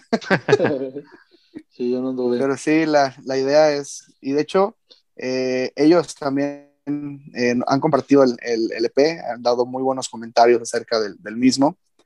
Y pues se siente esa unión, ¿no? Esa unión que a mí como promotor, eh, pues en un futuro me gustaría poder traer estas bandas de, de Centro y Sudamérica a tocar aquí a México yo creo que es una muy buena calidad. Es, un hardcore muy distinto al que se toca aquí en México. Es un hardcore más rápido, más, más, más positivo, más este, también callejerón. Pero sí, sí tenemos todas las, las intenciones de poder hacer una muy buena. De hecho, les platico, nada más quedó esa vez en, en, en charla. Queríamos hacer el Edge Fest aquí en México el 2020 y estábamos platicando este, un, güey que es de Puebla, que es el que se encarga de manejar la, como una página de Straight Eight Merch, de poder hablar con Cassis Jones o con Death Star, que son de las bandas más significativas del, del Straight Eight, para ver si, si podíamos hacer que se juntaran para tocar en el festival. Pero bueno, quedó en, en la propuesta, nunca se comentó hasta apenas ahorita y yo creo que pues en un futuro podríamos armar un, un buen festival Straight Aid aquí en, en México. Ah, o que se arme otro, otro festival libre de alcohol, porque ya existe uno de, de rock and roll pesado, el Éxodo Fest, que se hace en, en Hidalgo, me parece, en Tlaxcala, que pues también son eh, un festival que convoca bandas de metal cristiano y, y, pues parece que se pone chingón con todo y que no, pues no beben, no blasfeman. De hecho, no el, el, es un- el es un buen éxodo, festival. el éxodo estuvo muy, muy chido hace unos años porque vino For Today, vino Saving Grace, vino War of Ages. O sea, han venido banda Impending Oh, Doom. War of Age, cierto. Sí, sí, sí. han cierto. venido bandas, de hecho, y está botana porque los güeyes vienen por como por parte de las mismas iglesias cristianas. Entonces De, ni siquiera de cobran. hecho, Sí, viene, Cuando viene como, como a divulgar, ¿no? La, Ages, la palabra. Sí, perdón, perdón, que me, me intrometa un, un poquito en eso. Este, cuando vino War of Age a Guadalajara, eh, por medio de los organizadores del Éxodo Fest, estábamos hablando ciertamente con el pastor encargado que se trajo a War of Age a tocar en el evento que se hizo de manera gratuita en el Agua El- Azul. En el Tianguis Eh, Cultural. el El cultural. Tianguis cultural, exactamente. Entonces, por medio de un amigo que está dentro del, pues, del medio cristiano, empezamos a platicar con él y platiqué con el, pues, este, el pastor. Y él me decía que ellos manejan así, o sea, ciertamente todo el círculo de las bandas cristianas dentro de América, Sudamérica, etc. Entonces, a mí, a mí me estaba platicando, me dice, el problema de esto, de manejar tantas bandas cristianas, es que hay bandas de alto calibre, hay bandas de medio calibre y las de bajo, que son pues, las que mayormente se manejan. Entonces yo por curioso, o sea, realmente por chismoso, le pregunté, ¿cuál es una banda que tú consideras de alto calibre que, que manejas? Me dice, pues es que, o sea, yo así directamente soy amigo íntimo de POD. Y yo me quedé así como de, ¡ay! Dije, no, no, no, y o sea, a mí, digo, o sea, sería un plus, un plus, un festival de ese estilo mm, con POD aquí en Guadalajara, totalmente como lo hagan, lo que cobren, porque, o sea, tú sabes que ir a ver una banda de ese calibre, pues es una banda que sí o sí te va a ofrecer un show, tanto visual, musical y el tipo de personas que son. Pero sí fue así como el hincapié lo que estaba diciendo este Eddie, sí te da como la oportunidad de que te hablas con, con los organizadores y pues son un poquito flexibles para que tú puedas entrar a tocar con tu música, nada más que si su exigencia es que tu música no hable sobre violencia, sobre alcohol, cositas de ese estilo, pues, Claro. que Ah, las pues. podemos modificar. Pues De hecho, pórtense bien, cabrones, para que se armen estos, estos planes. Los que... yo por medio, por medio de un amigo que su mamá es cristiana y así súper guau, estaba contactando al vocalista de Sleepy Giant, que el güey es pastor, tiene libros de, de superación personal y bla, guau, guau, guau. Pero el cuate me dijo, ¿sabes qué? Ahorita la banda no está tocando, yo no estoy tocando, estoy en mis encuentros personales con, con Chuyito. Entonces, pues, agradezco la invitación y yo, ah, demonios. Le dije, igual acá puedes meditar, armando un show hardcore bien, bien chido, ¿no? Pero pues no, no, no pude llegar a un buen acuerdo con, con él. Pues, ojalá haya chance en el futuro de, hacer tanto estos planes, pues como planes ya muy específicos para calles de odio que se pueda presentar eh, no más cruces, pues en un toquín eh, en cuanto existan las posibilidades. Ahora parece que hay posibilidad como de hacer cosas muy pequeñas y tal, que a lo mejor no sería lo, lo, lo ideal o lo propicio, pero pues ojalá haya, haya chance. Por lo pronto, pues túpan- tópenle al, al material que está disponible en todas las plataformas de streaming, ¿no, vatos? Así Sí, sí, es. sí. Ahorita, ahorita lo que queremos es eso, que se siga, que se siga corriendo la voz, para en cuanto se abran las puertas para hacer algo, pues irnos. eh, Como eh, gordos eh, en tobogán. Una de esas nos, nos vemos aquí dentro del país, también es importante, eh, por mucho que nos guste tocar con otro país, también está chido conquistar nuestro propio país. Para mí, salir de aquí de la ciudad y llevar mi, mi música a otro lado, ya me puedo morir en paz. Hecho, Perfecto. estaría muy, estaría muy chido tocar no más cruces en la rotonda de los jaliscienses perdidos que es ahí en, en Niños Héroes y Chapu. Exacto. Híjole, sería como un plus, ¿no? Poder. Lo más probable es que nos arresten y estemos detenidos unos días, pero estaría muy significativo poder tocar precisamente esa canción ahí. De Sí, hecho, sí. Mucho, mucho poder y mucho significado este, Sí. esta canción y también todo el álbum. Eh, pero bueno, señores, este, se nos acaba el tiempo. Eh, ¿Algo más que quieran agregar para finalizar esta entrevista? No, pues nada más que, que nos, nos sigan en, en las redes sociales, que sigan este, compartiendo nuestro material y que pues estén en espera de, de nuevos proyectos y nuevas cosas por parte de Calles de Odio. Sí, pues de mi parte, agradecimiento a ustedes, carnales, por el espacio. Eh, me, me da un chingo de gusto una vez que la primera vez que vi que compartieron de Vulgar Topic, dije, ¡Oh! ¡Qué emoción! ¡Soy famoso! Sí. No, para mí, para mí es un, es un honor estar aquí con ustedes. Gracias por el espacio y pues ojalá que nos siga escuchando más raza ahorita con la suerte que tenemos de que a lo mejor nos escuchan en España, nos va a dar más gusto. Eh, como dijo Adi, síganos en redes sociales, quien nos escuche, quien pueda. CDOHC en todos lados, Instagram, eh, YouTube o Facebook. Y pues vamos TikTok. a seguir tocando. En TikTok. En TikTok, güey, hasta ahí estamos, fíjate. Y pues vamos a seguir trabajando, güey, más material. Ahorita estamos trabajando una cancioncita nueva, también con un, un poco de protesta y material audiovisual. Va a seguir saliendo más cosas, cositas viejas y cositas nuevas. Chido. Chon, ¿algo más? Pues muchas gracias a todos ustedes, viejos, porque nos dieron la oportunidad de participar en Vulgar Topic. Este, y aparte, pues, que toda la gente apoye a las bandas locales, cabrón. O sea, hay chingo de bandas extranjeras muy hermosas, sí, pero también aquí dentro del país tenemos un chingo de bandas, o sea, cabroncísimas que no tienen idea de lo que hay dentro de la escena mexicana. La escena mexicana tiene para dar de esquina a esquina, soltar guamazos, regresarlos, recibirlos y seguir en pie. Sería es. lo único que yo les puedo decir. Y es- como- esa, e- e- estas distancias son cada vez más pequeñas, tanto en la calidad de ejecución en directo como en las producciones que, que que están sacando, como pues es su caso, ¿no? En el que pues, le echan muchos huevos a- al trabajo en el, en el estudio y, y bueno, eso resulta en, pues, en trabajos muy, muy, muy decentes. Sí, Así es, así es. me llena de satisfacción, la verdad, cada que escucho ese pinche EP. Aunque falle mi vieja, no importa.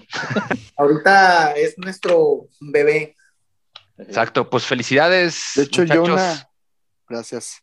Bueno, yo así rápido, una algo que además de, como dice Leo, ¿no? Pues no nos cansamos de, de escucharlo. Por ahí les pasé el link a mis alumnos y mis alumnos compartiendo links, escuchen esta canción. Oiga, profe, a mí me, me, me llamó mucho esta canción, la, la, la letra me, me llegó. O sea, son experiencias que, que, wow, yo creo que no, no hay tantas palabras para poder describir una, una emoción así de grande, que te puedan respetar tanto por una profesión, por un trabajo, y también por, por un gusto, un hobby o, un pequeño cumplido que, que puedes llegar a, a lograr. Ah, pues si no lo repruebas, mendigo. Sí, güey, también es, Compren el es disco. parte de, eh, es parte de la barba, Eddie. Ay, Yo por Eddie, eso les dije a estos güeyes, Clases saquen el disco. oyen el EP, Yo los vendo de volada. Eh, si, no me dicen un, si no me dicen un coro de una canción, no entran a clase. Pero sí, pues cabrón, sí, sean, como los alumnos de Eddie, vayan a buscar eh, No Más Cruces a los servicios de streaming y pues la neta topen la, la- la calidad de, de música, la calidad en este caso de hardcore que se, se- hace en Guadalajara. Pues muchas gracias, Calles de Odio, Leo, Eddie, Chon, al Gracias o- Muchas gracias al que se nos, se nos desconectó, pero también... Y agradecimiento para el resto de la banda que no puedo caerle, pero pues ya estaremos eh, pues con ganas de, de escuchar esto en directo, que ojalá sea pronto como eh, lo, lo hemos mencionado chingamadral de veces antes. No nos cansamos. Muchas gracias. Y acuérdense, cabrones, pónganse el pinche tapabocas, que ya lo dijimos como pinches 20 veces y lo hemos dicho tres veces en este podcast. Pónganse el tapabocas, cabrones. Queremos ir a más pinches conciertos pronto. Sí. Y por favor, no salgan en Semana Santa. Como médico les digo, no lo hagan porque se puede Como poner feo. enfermero. Mm, Tampoco. Ya ven, No cabrones. Hasta profesionales de la salud les traemos, cabrón. No Bueno. somos Ah, nada nosotros, pero hasta profesionales de salud les traemos. Vámonos, pues. Vámonos. Gracias, Calles de Odio. Muchas, Bye. muchas gracias a ustedes. Y bueno, para esta segunda parte de, las entrevistas que tenemos el día de hoy, es- tenemos una, nos ponemos internacionales en el tópico vulgar. Tenemos aquí a unos tíos y unos ches muy guays desde Madrid. tenemos a Sudestada. Espero haberlo dicho bien, muchachos. Estadas, su estada, así es. Perfectamente, compañero, perfectamente. Jorge, Fernando, bajista y guitarrista respectivamente de su estada. Camaradas, maestrones, ¿cómo están? Saludos hasta, hasta España. Gracias por caerle. ¿Qué ¿Qué tal, compañeros? Encantados. sí. Muchas gracias por la invitación al, al podcast. Pues, Sí, sí, pues un, nada, un placer estar aquí. Buenísimo, muchas gracias. Pues primero que nada preguntarles cómo, cómo están, cómo están viviendo esta, esta situación tan anómala o este año tan mierda que nos ha tocado vivir. Eh, que esperemos no, no se repita en lo que nos resta de, la- existencia, pero cómo, cómo, cómo la llevan, como, sobre todo cómo la llevan como banda, que eso es lo más complicado. Como banda ha sido un poco mm, agridulce, creo, porque todo el tema de no tocar, que es lo que más nos llena, poder salir, poder ir a sitios, conocer gente, tocar nuestra música para gente que le gusta, disfrutarlo, la carretera y demás, pesa mucho no poder hacerlo. Al final es como que lo mejor que tenemos a nuestro, nivel de banda nos, nos lo han quitado, entre comillas, no podemos hacerlo. Tampoco puedes disfrutar de conciertos de, de bandas que te gustan, de amigos y cosas por el estilo. Pero por otro lado, creo que le dedicamos al disco muchísimo más tiempo y cariño de lo que hubiésemos hecho en, en otras circunstancias. Al final, al estar privados de, de esa otra rutina que es ensayar porque tienes concierto, la semana siguiente vuelves a salir, luego dentro de dos semanas, pues nos dio, nos dio tiempo para darle muchas vueltas a los temas que teníamos. Muchas vueltas y mejorar y decir a esto mejor, esto lo otro. No sé, Fer, ¿qué, qué opinas? Sí, sí, sí, quizás el. De hecho, este disco lo, lo grabamos eh, en agosto, finalmente fue, pero estaba pensado para ser grabado en abril, en un principio, incluso a finales del año anterior. Las canciones las teníamos bocetadas ya. Y es un poco lo que dice Jorge, ¿no? La, la pandemia sin poder ensayar, cada uno en su casa, por suerte las nuevas tecnologías acompañan. Hicimos un trabajo de laboratorio con los temas que no hubiésemos hecho de, no haber sido la, la, situación. Entonces, a nivel compositivo, quizás sí que fue un, un, punto de incluso de ayuda para nosotros, para mejorar y perfeccionar las canciones. Oye, y, y es, bueno, ahora que comentan acerca de, de, la nueva normalidad, pues bueno, también es como muy mencionado y muy sonado, ¿no? Que en, en los lugares, en los países como más nórdicos, donde hasta los pinches inviernos pegan muy cabrón, pues se supone que por eso son tan productivos los, los, artistas, ¿no? Porque pues están todo el día encerrados en su casa y pues no pueden salir y no pueden ir al parquecito, todo ese tipo de cosas. Entonces supongo que de cierta manera, como lo comentan, pues este, ayuda, ¿no? La, la pandemia. Pero bueno, ahora que comentan que algo interesante también que, que, se me ocurrió ahorita fue que comentan que pues no pueden salir ustedes todavía a los conciertos. ¿Cómo viven esto en, en, en Madrid? Digo, nosotros acá en, en Guadalajara apenas estaban dando como que estas hace una semana y media dieron luz verde como para empezar a ir a bares y parece ser que los lugares donde se hacían los conciertos, los que quedan, porque muchos cerraron por, por esto, este, se supone que ya tienen eh, luz verde para hacerlo. ¿Ustedes cómo les va con eso, con esa parte allá? Pues eh, nosotros aquí sí se están empezando a dar algunos eventos siguiendo las medidas de seguridad y demás. Lo que pasa que el sector nuestro quizás, ¿no? que es más el del do it yourself, ¿no? donde muchas veces eh, nosotros somos una banda de tocar mucho, o sea, con el disco anterior, en, en, un año, para una banda del do it yourself, hacer más de 30 bolos, que fue lo que hicimos, es, mogollón.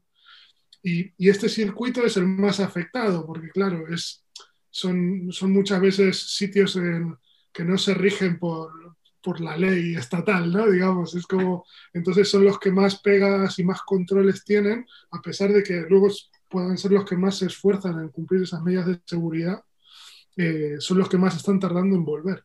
Pero aún así algunos han vuelto y está viendo, cosas. El mes que viene ya empiezan a ver, bueno, este mes ya hay una banda aquí muy conocida española se llama Viva Belgrado, que sale también del, del que va a empezar a dar sus primeros conciertos. Anteros ha dado algunos también. Hay varias bandas del circuito que han empezado a, a, poder moverse y ya hay carteles a futuro, ¿no? También ves como que a partir de verano, pasado verano, va a haber, va a haber más cosas. Entonces, bueno, se ve un rayo de esperanza en que, en que se pueda volver. Ojalá, ojalá, ojalá, que sí. Bueno, ya, ya dimos un, un, un, contexto como de la situación que vimos tanto en México como en, en, en España. Pero el motivo principal por el que hemos invitado a su destada es pues, el lanzamiento de su segundo álbum, Azabache. Eh, tienen eh, pues, su, su, álbum debut fue Yo Soy el Mar de 2018. Pero eh, Jorge, Fernando, cuéntanos un poco, en, en, primero, digo, antes de, entrar como con detalles del, del álbum y de este, este pues, trabajo más fresco. Cuéntanos un poco del contexto de la banda y sus antecedentes.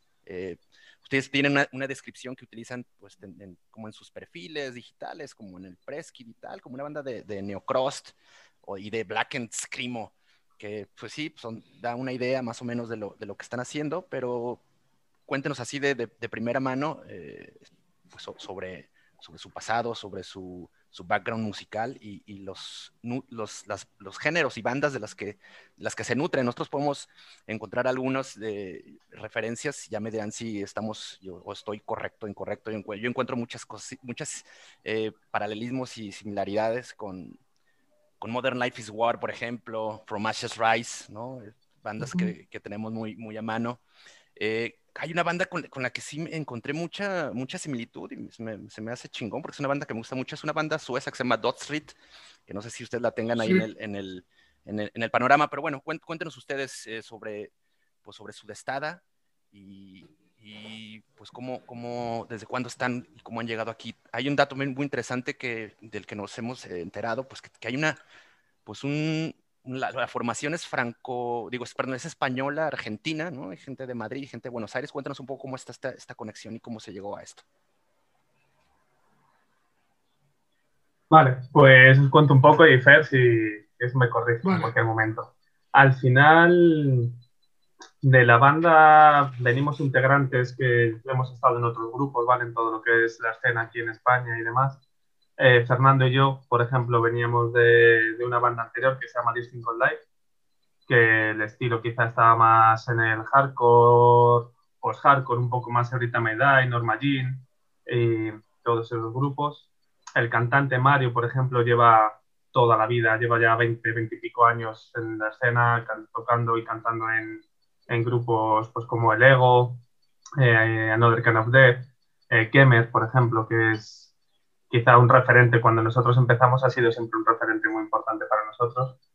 Y, y bueno, veníamos de otra banda, empezamos a formar esta este sudestada, que teníamos temas nuevos, eh, necesitábamos cantante, cambiamos también, se apuntó Peter, un amigo, un amigo de aquí a la batería, y empezamos a dar forma a algunos temas que teníamos a medias de, de lo que era nuestra banda anterior de Cinco Life y a componer cosas nuevas. Por eso quizá ese primer disco, Yo Soy el Mar, sigue teniendo temas un poco dispares entre sí, aunque están todos en una misma línea y bastante unidos, creo que hay más homogeneidad en este segundo disco, en esta Zabache, que en, que en el primero Yo Soy el Mar. Y bueno, y al final Fernando es de Buenos Aires.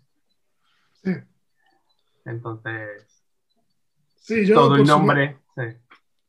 sí, sí, por sumar un poco a lo que dice Jorge, es exactamente eso. La diferencia entre Yo Soy el Mar y Azabache es que Yo Soy el Mar, quizás, es un, un, mixtape, por así decirlo, ¿no? Un rejunte de canciones que teníamos y le dimos contexto y le dimos un sonido homogéneo a posteriori. Y Azabache sí es un disco más meditado. ¿no? Fuimos construyendo cada canción como la queríamos hacer, ya desde cero con, con todos los miembros de la banda actuales.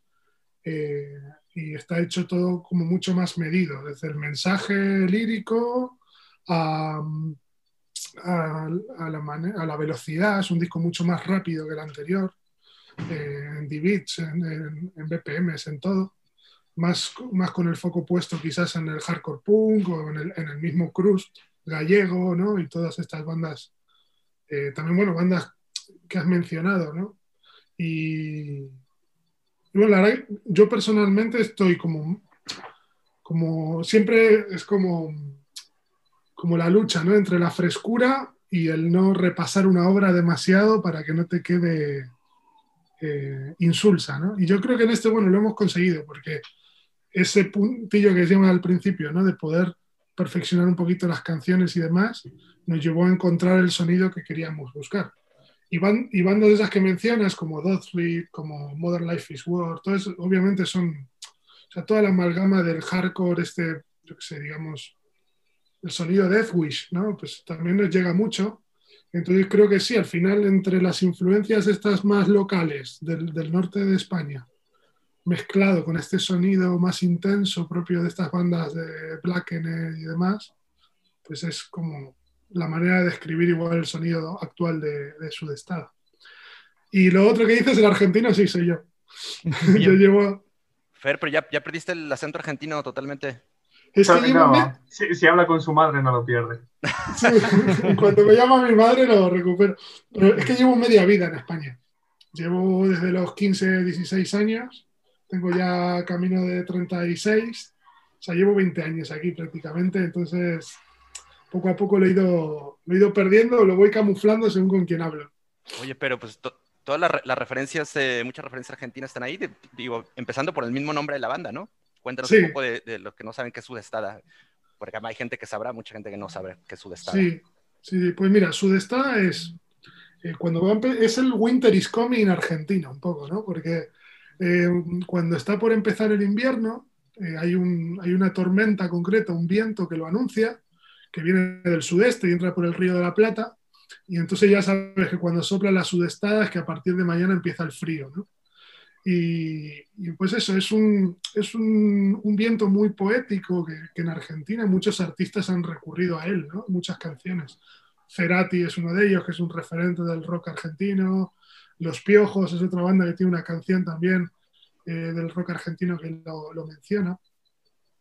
Y, el tema de los, las cosas, los elementos argentinos en el disco, yo siempre he sido muy fan del tango, solo heredé de mi padre y, y ya no solo en la canción Petricor, que es como la más evidente, que es, tiene un guiño a mi Buenos Aires querido, la colaboración con el bandoneón y tal, sino que incluso los, los riffs de guitarra y tal muchas veces están sacados a lo mejor de, de armonías que escuchas en tangos y tal, que dices, esto pasado a la cera y a la caña que hacemos nosotros, podría tener un sentido muy épico. Y muchas veces, cuando me pongo a componer cosas para el grupo, lo pongo con la vista en eso, pero obviamente con la distorsión puesta y lo que nos gusta hacer y pensando en clave de, de Divid, y salen cosas interesantes que al final suenan particulares.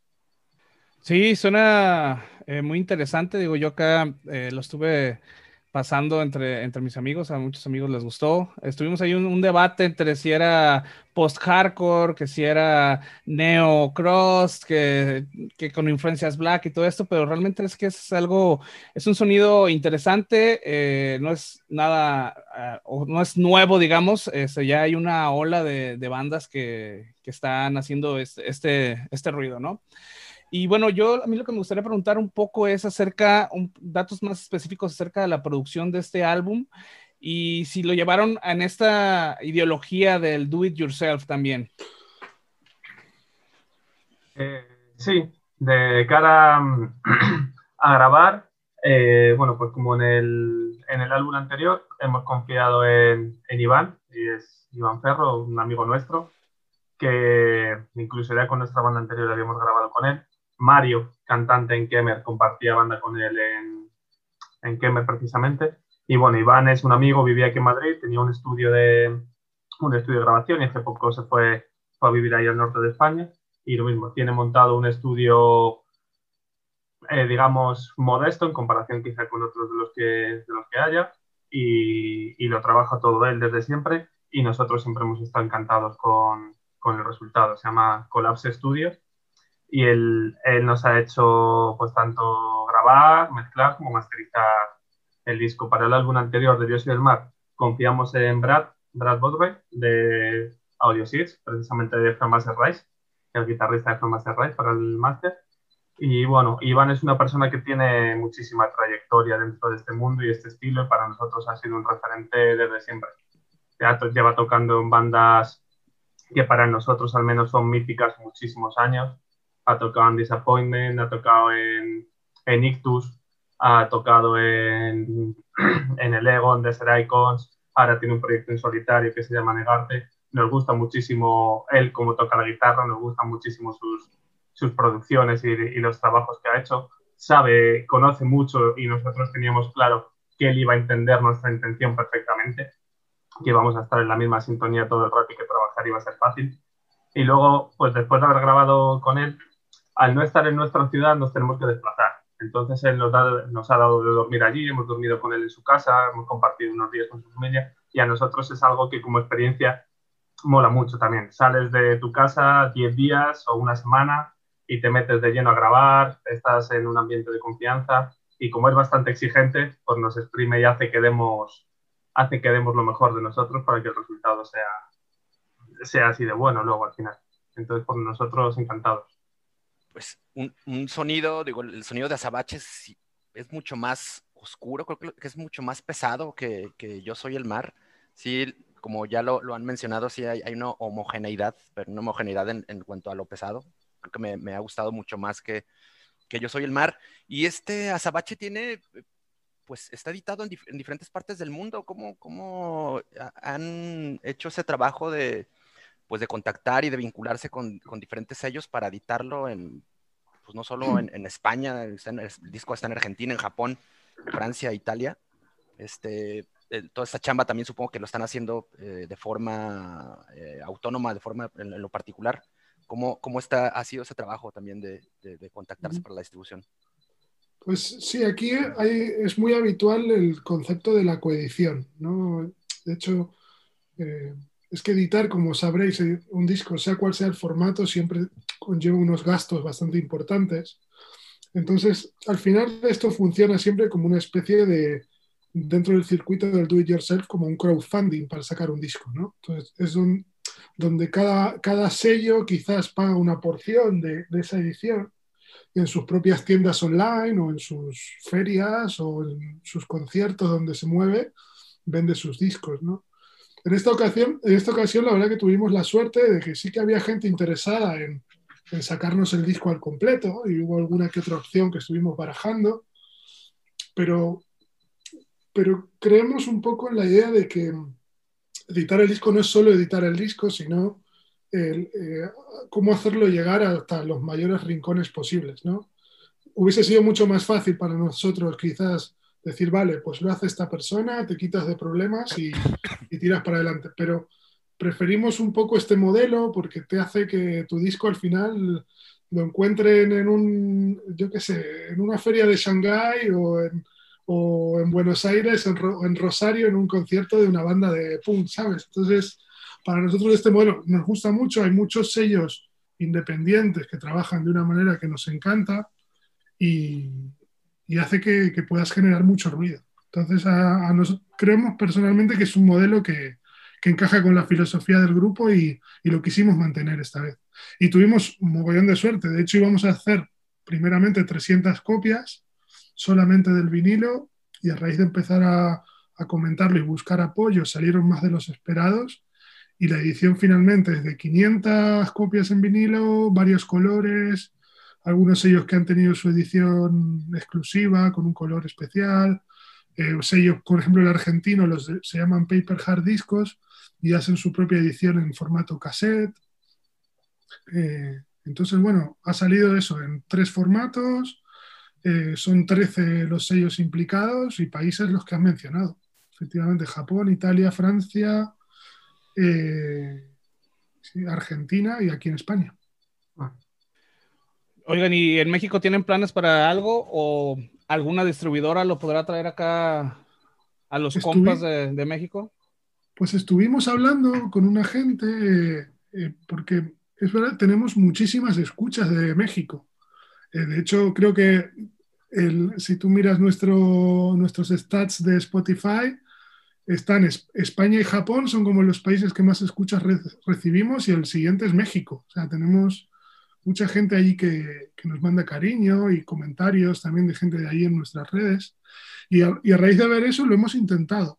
Pero al final no, no, no, cuadró, se nos vino encima el tiempo del lanzamiento, no insistimos mucho más nosotros, pero estaríamos encantados. Si algún compañero tiene una distri allí y quiere sacar su edición, eh, nosotros estamos abiertos. O sea que, que, encantado de que así sea. Sí, pues ahí está, la, ahí está la invitación a las personas que nos escuchen que conozcan a alguien que tenga una distribuidora o que quiera hacer la distribuidora aquí en México, pues ya saben, ¿no? Aquí también hay un chingo de, de escena y es, es, son bandas y, y, géneros que son muy socorridos aquí en, en México en general, ¿no? Eh, oigan, yo quería preguntar también algo acerca de, de pues digamos, la dirección que le están dando a, a, al tema del disco, porque veo que hacen como mucha referencia hacia el do it yourself, hacia el punk, al hardcore, todo esto. este, me queda como la, la duda de ustedes creen que realmente ya se murió el punk, que toda eh, la rebeldía y toda la eh, este, irreverencia de esta subcultura realmente se ha perdido? Bueno, ese es un tema ahí controvertido que nos lleva mismamente a nosotros dentro de la banda mucho debate ¿no? con estas cosas. Nosotros recientemente hicimos una entrevista escrita que aún no ha salido publicada y, y hemos querido, por ejemplo, dejar claro que, que nosotros realmente no, no sé cómo se lo va a tomar la gente esto, pero no somos una banda de punk, ¿no? Es decir, creemos que sería faltarle el respeto un poco al punk si nosotros que trabajamos 40 horas a la semana para empresas y el sistema, le dijésemos a la gente que somos una banda de punk. Entonces, eh, digamos como que Sudestada para nosotros es como, como nuestra isla de seguir haciendo las cosas bien y como creemos que deberíamos hacer todo lo demás. ¿no? Entonces, eh, un poco cuando decimos que el punk ha muerto, yo creo, esto igual quien mejor respondería a esta pregunta es Mario, porque es, la, frase, la frase que abre el disco, ¿no? Supongo que por eso la comentas. Eh, un poco lo, que viene a decir esa canción es que, que, el punk nosotros consideramos que, se ha basado siempre a nivel histórico de, de, una idea de libertad. Es una idea de libertad un poco que estamos perdiendo a raíz de, de someternos a millones de banderas y que nos digan cómo tenemos que pensar y cómo hacer las cosas, el estar encasillados en que tienes que pensar de una manera y si no te quitan el carnet de, de ese, digamos, identidad, ¿no? Entonces nosotros queremos... La credencial del punk, exacto, ¿no? Entonces, muchas veces la gente te juzga por un acto o por una cosa concreta y, y juzga toda tu personalidad y nosotros, por ejemplo, somos personas que sí, obviamente, no somos punks, pero somos gente que lleva 20 años ayudando a bandas a que vengan a tocar a nuestra ciudad, dándoles de dormir, haciendo desayunos. Yo tengo un sello independiente también y edito bandas de toda Europa en la que no sacamos ni un euro de eso, sino que reinvertimos para ayudar a nuevas bandas que nos gustan y poder sacar sus discos.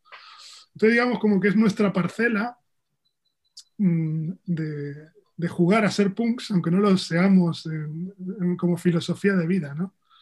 Pero que creo que eso no nos quita mérito y no tiene la gente por qué, por qué juzgarlo, ¿no?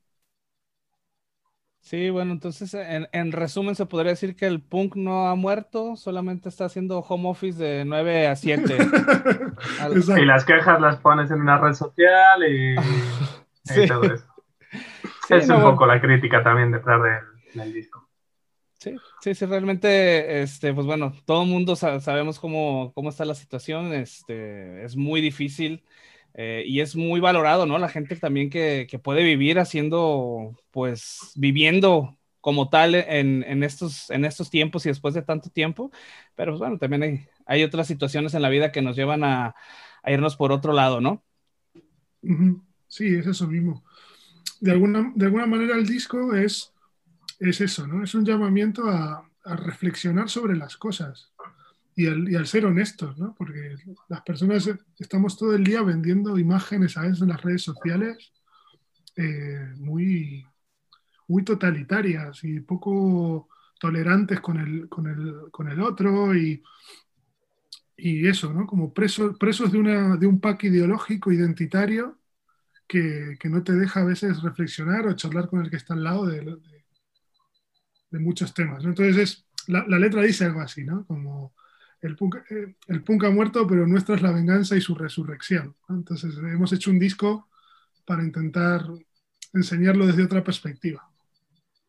¿Y cómo está el, tema de pues, la, movida en, España? Realmente a nosotros nos queda un, tanto, un tanto, digo, además de, de, estas, de estas obvias distancia, digo, lejana distancia, eh, el tema también de la, pues digamos, de la puesta en aparador de, de, la música underground española es, pues es un tanto, un tanto limitada hacia México, más bien hay que estarlo descargando. Acá somos, pues sí estamos eh, bombardeados todo el año y todo, hay tocadas todo el tiempo de, de bandas heavy metaleras españolas, Warcry, Mago de Oz, que vienen 25 veces al año a México. Y, realmente tenemos muy, muy poca exposición a, bandas under como, como ustedes. cuéntanos un poco cómo está, cómo está, cómo está la situación en, en, en cuanto a la escena en, España. ¿Es, es, fuerte, está fuerte, es fuerte, está segregada, segmentada? Ah, solamente en, Barcelona y Madrid suceden las cosas más, más interesantes. ¿Cómo, cómo está el, el rollo? Actualízanos un poco en ese sentido. Es un, es un debate difícil también. Creo que hace poco hablábamos por el chat del grupo precisamente la, la definición de escena, ¿no? Y, y, yo les decía que al menos yo personalmente lo veía como muy, muy contextual a cada sujeto. Al final mi escena no es la misma que la que vive Fernando, que la que vive otro grupo o, demás. Sí, pero sí que es cierto que hay, hay muchas bandas en el circuito que se denomina under, underground y, no, y no creo que necesariamente esté localizado. Por ejemplo, eh, el norte de España hemos podido salir a tocar nosotros personalmente muchísimo, nos han abierto un montón los brazos, hay un montón de bandas que, sobre todo más en el rollo este neocrash y, y punk, además, bueno, Galicia es de donde emergen todas estas bandas quizás estandarte o referente del género, pero en el sur de España, en Andalucía, también hay muchas bandas buenas, incluso en las islas también. Los conciertos se mueven, creo que más bien depende de, de cada uno el cómo de cómo quiere estar dentro. Es decir, sí que es cierto que tienes que hacerte un poco de, tienes que ser proactivo frente a esto para estar un poco pendiente de los, de los conciertos, estar un poco pendiente de los lanzamientos, si quieres o seguir los sellos que apoyan y, y ser un poco el que va, el que va buscándolo. Nosotros pues hacemos ya un poco de autobombo. Hace poco también con la pandemia, como comentábamos antes, iniciamos un podcast, aunque somos un poco irregulares, también un poco con eso en mente, ¿no? Con, con poder hablar y, y, dar, dar cabida a bandas que, que, están en el entorno que conocemos nosotros y demás, y que muchas veces no llegan, no llegan a otros sitios. Entonces, al final también depende un poco de, de nosotros mismos dar, dar visibilidad a, a estos grupos y esa escena. Sí, bueno, adelante, adelante. No, yo simplemente por agregar que mm, lo que por, y secundar un poco lo que dice Jorge del concepto de escena, que para cada persona eh, el concepto puede significar una cosa. ¿no? Yo lo que he aprendido en estos casi ya 20 años en el circuito y tal, es que mm, a mí me, empezaron a ir mejor las cosas o las comprendí de otra manera y las empecé sobre todo a disfrutar de otra manera cuando me di cuenta de que, de que el concepto escena que yo quería para mí era eh, un concepto en el cual hay muchos papeles, que no es solo el tocar y hacer música. ¿no? La, la escena del hardcore punk es muchas cosas. ¿no? Algún día hay, hay veces que te, te, toca a ti ser músico y tocar, ¿no? pero otros días eh, a ti te toca organizar el concierto de otra banda que viene a tu ciudad, ser tú quien hace la comida y quien limpia el sitio donde se toca, o, montar el concierto, buscar equipo, eh, o editar el disco del, de la banda, o ayudarle a lo mejor a darle un contacto en tal ciudad para que pueda tocar, ¿no? Es decir, cuando entiendes que, que, que, esto es una cuestión un poco de karma también, ¿no? Que ya no es solo tu música y si tú eres una buena banda, la gente te va a apoyar y te va a ayudar, sino que, que cuando tú das, recibes, eh, es cuando, eh, al menos yo personalmente, he empezado a ver ese concepto de escena de, de otra manera. Oigan, y ahora que estamos hablando de la escena, eh, ¿cuál es su trayectoria en los escenarios? Es decir, ¿cuáles son sus tocadas más importantes, las que ustedes consideran que son como las más representativas de su estada? Pregunta difícil. Al final, en cuanto a todos los conciertos, corrígeme, Fer, creo que han sido bastante similares en cuanto a formato, es decir, casi siempre o siempre han sido eh, conciertos en los que participamos nosotros y algunas otras bandas, pero creo que no hemos participado en un festival grande. El mm. típico festival pues, de varios días y cosas por el estilo no, no hemos participado. Y casi siempre por España, sí que es cierto que estuvimos también en, en Francia y demás pero en general en todos los conciertos sacas algo siempre.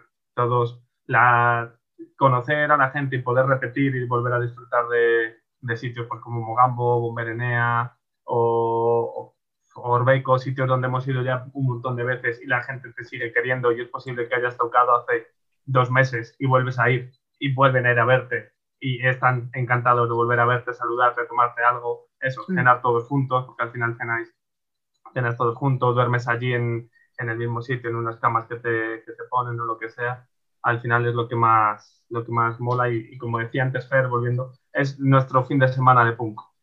Dejas la oficina, dejas el ordenador y ese fin de semana te coges el saco y te vas a dormir donde te den, a comer lo que alguien haya hecho con todo su amor para ti y solo puedes, puedes disfrutar. Al final creo que todos, todos han sido buenos. Yo, yo tengo un concierto en la cabeza que seguro que Jorge, va a estar de acuerdo conmigo, que es, fue un lunes en nuestra gira, en la gira más grande que hicimos para Yo Soy el Mar, que fueron como 15 días tocando aproximadamente, eh, un lunes en Bilbao. Eh, habiendo roto la furgoneta dos días antes, en mitad de llegando a Gijón, al norte de España, se nos rompió la furgoneta, pudimos tocar en Gijón esa noche, tocábamos en Cantabria al día siguiente, lo tuvimos que suspender y estuvimos a horas de cancelar toda la gira, casi con toda la gira por delante, por quedarnos sin furgoneta. Pero bueno, pusimos un- una publicación en redes, se volcó toda la escena con nosotros a darnos contactos. Estábamos en un pueblo perdido de Asturias, en Gijón, y conseguimos en cuestión de 24 horas un chico con una furgoneta que nos vino a buscar, Iñaki, de aquí un saludo para él. Y gracias a él pudimos hacer el resto de la gira. Entonces, después de esas 24 y 48 horas desesperados, perdidos, ahí tirados con el equipo en la calle, eh, saber que no teníamos que cancelar todo el trabajo hecho, porque al final todo este booking te lo, te lo armas y te lo guisas tú, ¿no? Entonces es trabajo tirado a la basura. Pues saber que podíamos continuar con la gira cuando llegamos el lunes a Bilbao y no, nos vimos en el escenario, yo lo recuerdo como con mucho éxtasis ese, ese concierto. Sí, historias, historias del, del camino, ¿no? Oigan, Ángeles de la este, escena, ¿no? Ese Iñaki. Es un ángel de la escena. Total, total. Oigan, algo rápido, este, bueno, a nosotros sí nos llega la música de, de allá, como ven, hoy, hoy me puse mi, mi gorra de De Calla. Calla, que por cierto, este, la compré acá en, en la Victory Store, acá vamos a aprovechar este segmento pequeño para hacer un comercial de la Victory Store, este, ahí en, en Mezquitán, la, la banda que quiera comprar chingaderas, playeras, gorras, como esta de Calla, que no la van a ver, pero es una gorra de Calla este, pues ahí le caigan, ¿no? Y a ver si ya se reportan con algo estos cabrones de, de la Victory, porque nomás piden y piden y, y nada para la bandera. Y bueno, este, a nosotros nos llega mucho este, este, la escena, ¿no? La música de allá de, de, de, España, llámalo rap, llámale metal, llámale punk, sí, sí, lo, sí lo consumimos, pero ¿a ustedes qué les llega de, de México para allá? De aquí para allá, ¿qué, qué hay? Pues Pues creo que poco. Recuerdo muy claro hace poco que hemos hablado con Leñadores. Leñadores creo que es una banda de México. No, hablamos con ellos para lo de Distopia, que es un trío, si no me equivoco. Y bueno, les hicimos en la web que tenemos, pues un, contando un poquito las, cada uno de los temas. Pero de, a, a, mí personalmente, Under, Under, como grupos poco conocidos, no conozco mucho, la verdad. Bueno, yo, yo soy bastante fan de una banda de allí que se llama Joliet. Me gusta mucho, tengo sus 7 pulgadas. Han estado aquí de gira en España más de una vez. No sé si ahora tengo entendido que estaban medio en proceso de separación o algo por el estilo. Sí, parece que el, el vocalista salió de, de recién hace algunas semanas y están como ahí en, en, pausa. Leñadores es una banda que a mí personalmente me, me, dio vuelta a la cabeza, me encantó esa banda. Es una banda así, un rollo como un poco de Fall of Troy, eh, como muy virtuosa, muy buen sonido. Y además han decidido si no me equivoco, hacer su mezcla o su máster en un estudio de aquí que se llama Ultramarinos Costa Brava, eh, que es un estudio que, que, que produce muchas bandas de, del estilo. ¿No? Como que hemos visto que bandas mexicanas están optando por producciones españolas también últimamente para sus masterings y demás. Eh, yo creo que tenéis muy buena escena, muy buena escena allí. Y sobre todo yo que también soy latinoamericano de alguna manera, creo, creo, igual Jorge se va a enfadar con lo que voy a decir, pero creo que los latinoamericanos vivimos con una pasión diferente, ni, más ni menos, ¿no? Pero, pero sí que se vive incluso desde el rock, diría, ¿no? Rock, el metal, el hardcore, eh, de una manera mucho más, no sé, efervescente. Yo veo a veces imágenes de, de, de eventos, de conciertos allí, hasta arriba de gente sabiéndose las letras de las canciones. Me imagino que también es, quizás en México sí, ¿no? Porque tenéis los estates ahí muy cerquita, pero, pero el resto de Latinoamérica, por ejemplo, Argentina, muy pocas bandas van hasta allí, por lo caro que resulta ir. Entonces, al final, la escena local se afianza mucho porque es lo que puedes ver, ¿no? Y lo que tienes. Entonces, yo eso me genera cierta envidia muchas veces desde aquí, que quizás falta un poco de, de, de esa pasión con la que se vive en Latinoamérica el hardcore punk. Ha estado muteado, ha estado muteado. Es que ah, tengo todo el pinche pasadero de cosas. Dígalo, compa. no, pues igual aquí te está pasando el camión de la basura. Ya sé, cabrón. El güey que corta las uñas, güey. El güey que vende bolsas para la basura. Digo, para la gente que no es de aquí, para toda la peña que nos escucha allá en España, aquí en México siempre es un cagadero y a todas horas están pasando gente vendiendo cualquier chingadera. O sea, entonces. gas, sí, eso es Sí, por eso, nos estamos muteando. Exacto. Maravilloso. Oigan, Jorge, Fernando, un poco para volvernos a encaminar hacia, hacia Sabache, que nos puedan contar eh, cuáles serían las tres canciones más representativas de, su destada que hayan incluido en, en Azabache. Digo, quizá no las que más les gusten, pero quizás sean como las que más representarían pues tanto el espíritu como, el, como, su sonido. Yo sí tengo, por ejemplo, hay algunas que me han gustado mucho, como pues sí, justo está donde, donde tiene esa, introducción con, con, bandoneón, me parece que, pues es de, los mejores temas de este álbum, pero cuéntenos ustedes. Pues a ver, yo personalmente, esto siempre al final es como, en el grupo somos cuatro y muchos tenemos nuestra novia, ¿no? dentro del disco, ¿no? Y, te gustan más unas que otras y tal. Yo personalmente, o sea, Petricor, muchísimo cariño a esa canción. Luego, si quieres, te cuento alguna anécdota de ella que, además tiene mucha magia la historia de esa canción. Pero si me tengo que quedar con una canción del disco, me quedo con Sotavento, que es la que cierra el disco. ¿no? Son casi siete minutos de canción, si no me equivoco. Y es una canción muy meditada, en la que hemos querido meter todo lo que nos gusta en una sola canción, que tenga coherencia, la, la hablamos, dijimos cómo queríamos que fuese su estructura, fuimos trabajando riff a riff. Eh, creo, creo que yo personalmente a nivel compositivo con, los, con ellos tres, o sea, los cuatro hemos conseguido ahí como lo máximo que puede dar su destada en esa canción para mí, ¿no? yo la escucho y digo, wow, esta es nuestra masterpiece, ¿sabes? Como súper orgullosa esa canción.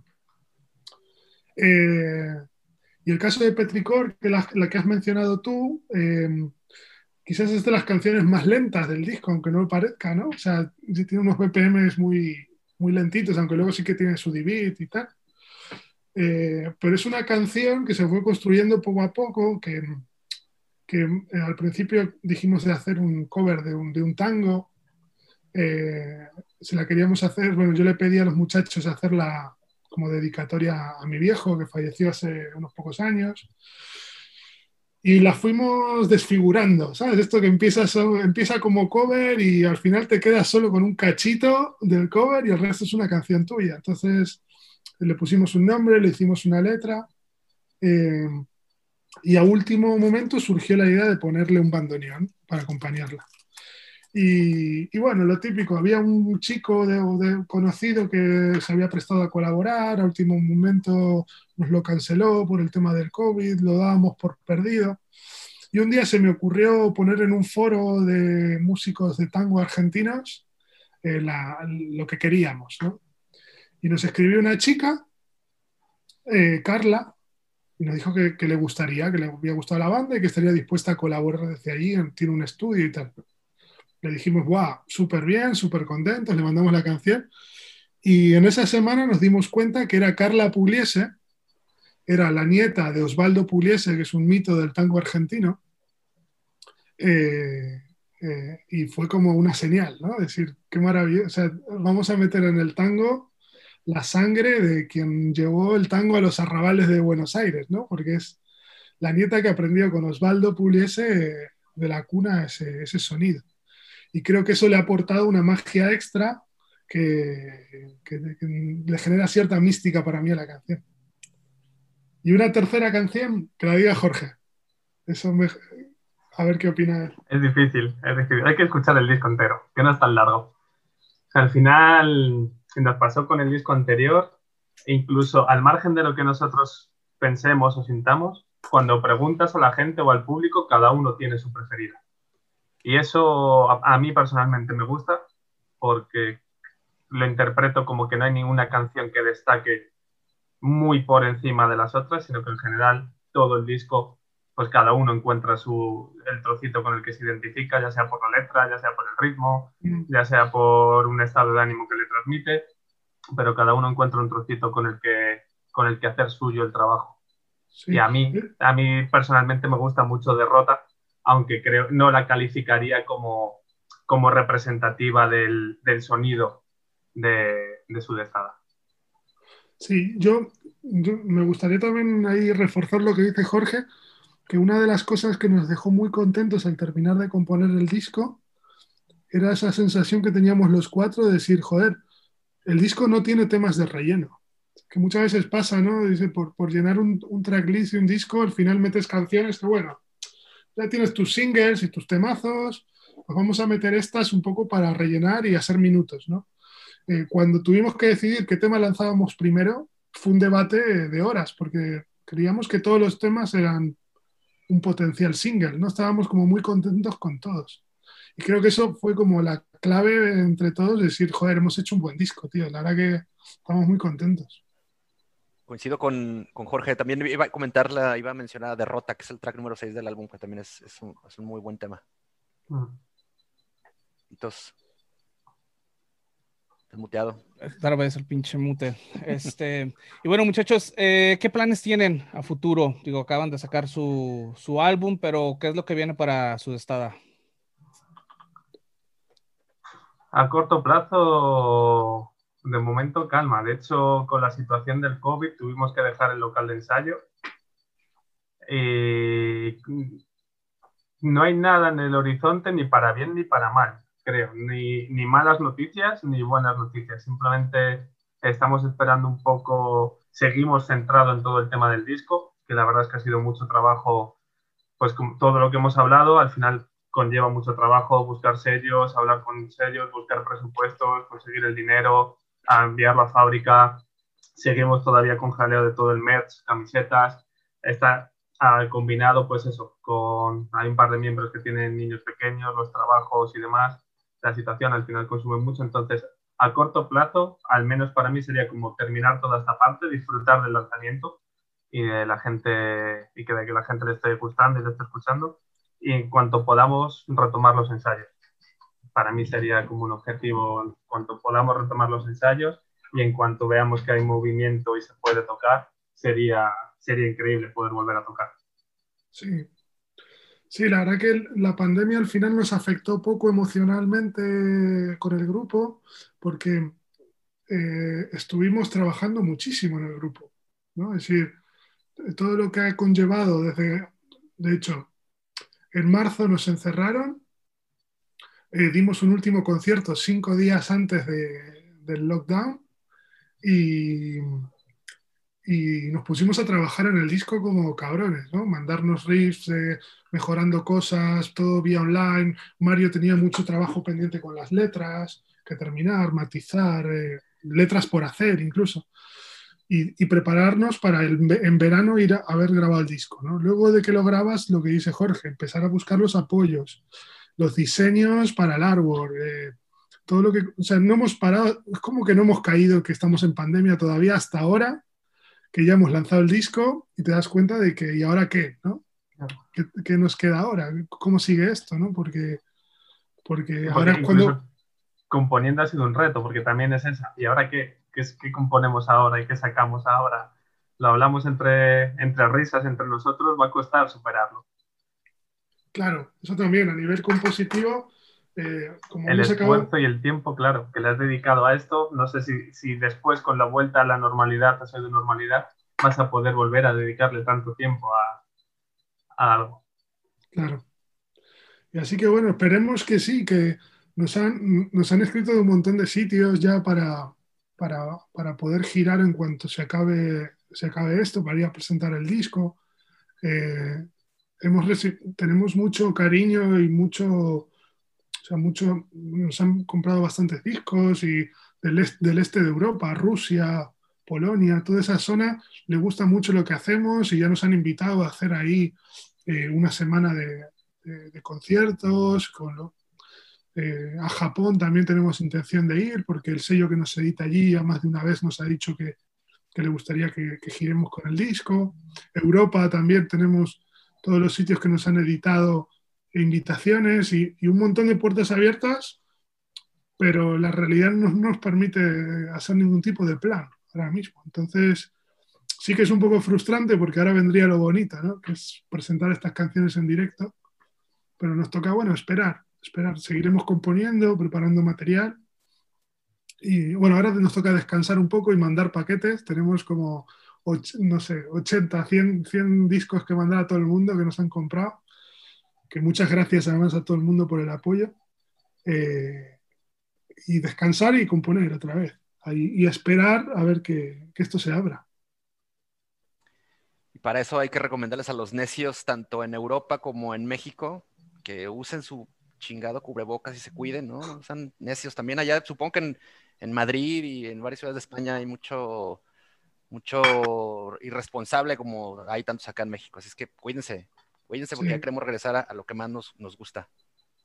Sí, a ver si con la vacuna y las, las normas que se están tomando, por fin este será. Yo, yo quiero creer que este año va a estar difícil todavía, pero a ver si 2022 lo podemos empezar de otra manera. Pues ahí está, por lo pronto, eh, pues a Sabache, si no, no, no hay- no habrá oportunidad de verlo este, tocado en directo en las próximas semanas, ¿no? Quizá en algún par de meses, tres meses más, ya haya chance de, de hacer algo, pero por lo pronto, pues remítanse al Bandcamp, ahí están ambos discos de Sudestada, están también en todos los servicios de streaming, nosotros les recomendamos que sean Deezer, que es nuestro servicio favorito, así que caigan, ahí para que lo, eh, lo escuchen, si pueden, compren, compren el, el- el material Bandcamp, y pues si tienen suficientes euros ahí como para aventarse, comprarse un vinil directamente desde España, pues bueno, ahí está la, la opción. ¿Dónde, ¿Dónde pueden hacer esa, esa compra directamente, muchachos? ¿En el Bandcamp o en su página? ¿Contacto a través de Facebook? Sí, nosotros tenemos una de las ediciones del vinilo, una de las ediciones exclusivas, pero ya quedan poquitas copias. Igual nos quedarán unas 20 copias, si no me equivoco, Jor, más o menos ya. Sí, más o menos. Pero bueno, hay muchos sellos que nos han apoyado, está toda la lista de sellos, cada una tiene sus copias, diferentes colores, eh, edición CD también de parte de Violence in the Veins, que es un sello de Cantabria, que se ha encargado de la edición. Eh, si alguien lo escucha esto desde Argentina, Paper Heart Discos tiene ediciones en cassette, eh, quizás los gastos de envío son un poco mejores de Argentina que desde España, eso ya depende, me imagino, de, de cada sello y, demás. Y encantados de, quizás como el disco ya ha salido, es un poco más complicado, pero eh, eh, en coediciones desde México, ¿no? Porque ya está impresa la carpeta, digámoslo así, ¿no? Pero, pero también muchos sellos están abiertos a mandar copias en gran volumen a, a modo distri, ¿no? Como se hace muchas veces. Eh, de hecho, ya a Alemania, por ejemplo, no había sello alemán que nos, que nos editase el disco, pero un sello alemán ya ha pedido unas cuantas copias a modo distribución y nosotros las mandamos a coste de distri, ¿no? Eh, eh, desde el sello o desde la, desde la banda, ¿no? O sea que, que también eso puede ser una, una buena opción si alguien de, de México lo escucha y quiere copias para su distribuidora, que se atreva a pedírnosla porque seguramente podremos llegar a, a mandarles. Oigan, una última pregunta antes de, de ya irnos. Eh, bueno, se nos hizo muy chingón que nos escribieran al, al website de, de Vulgar Topic. Este, ¿Cómo se enteraron de la página? ¿Cómo se enteraron del podcast? Pues mirando en Spotify los podcasts que había, que hay un poco relacionados con, con estos temas, nosotros, como te comentaba antes, también hemos estado haciendo uno hace poquito y al final intentas, intentas mirar, mirar diferentes podcasts de qué habla la gente, ver cómo los hace, intentas aprender. Aquí en España, pues seguimos a unos pocos que conocemos y yo personalmente estoy, ¿cómo habéis hecho esto? ¿Ves que de repente lo lanzan en YouTube? ¿Cómo lo habéis grabado? Porque no, con la tecnología no nos ha ido muy bien algunas veces. Hemos perdido programas por no estar grabándolos. Hemos, entonces, siempre estás buscando y preguntando para copiar o saber cómo lo está haciendo el resto. Y porque yo personalmente trabajando muchas veces los escucho y ahora con toda la salida del disco ha sido poner un grupo que nos gustaba, pues elige un grupo, review, ver en qué medios les habían hecho review, ponerse en contacto con ellos, eh, poner, pues yo que sé, en Spotify hardcore punk y ver qué, qué podcast están hablando de hardcore punk, intentar contactar con ellos, intentar conseguir un contacto y toda la labor de promo que, que bueno, que una vez más muchas gracias por darnos cabida, que es difícil que, que te contesten, la mayoría de mensajes van a, a saco roto y mucho más difícil aunque encima te, te den un espacio, además como este, que, que charlar en profundidad, hablar bien de, de, todo el trabajo y demás. Así que muchas gracias.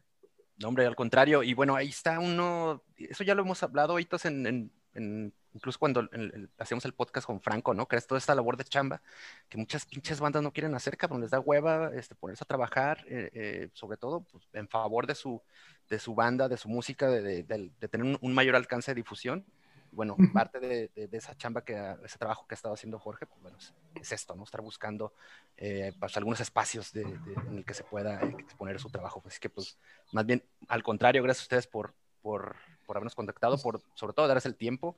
Sé que ese tema de, la diferencia horaria a veces es, pues, es lo, que, lo que más nos, nos pone en, en predicamentos, pero agradecemos mucho que, que, le hayan caído. Y, pues nada, recomendarles a, a todos los que nos están escuchando, que han llegado hasta este punto del, del episodio número 30, ¿es el, el 30 o el 29? 29, güey. 29, pues que escuchen a, a Sudestada, la verdad que vale mucho la pena, el nivel de producción además en los que tiene este, este trabajo es, pues es, es, es muy bueno, es muy alto, se escucha muy bien, la verdad, felicitarlos también por toda esa, esa chamba de, de, de, producción y postproducción del álbum, suena, suena bastante potente y bueno, hay, a seguir la pista, la verdad, a partir de ahora les, les, les, estaremos siguiendo el paso para ver pues, qué nos ofrecerán en el futuro. Muchas gracias, muchas gracias por el espacio. Señores, sus redes para que lo sigan.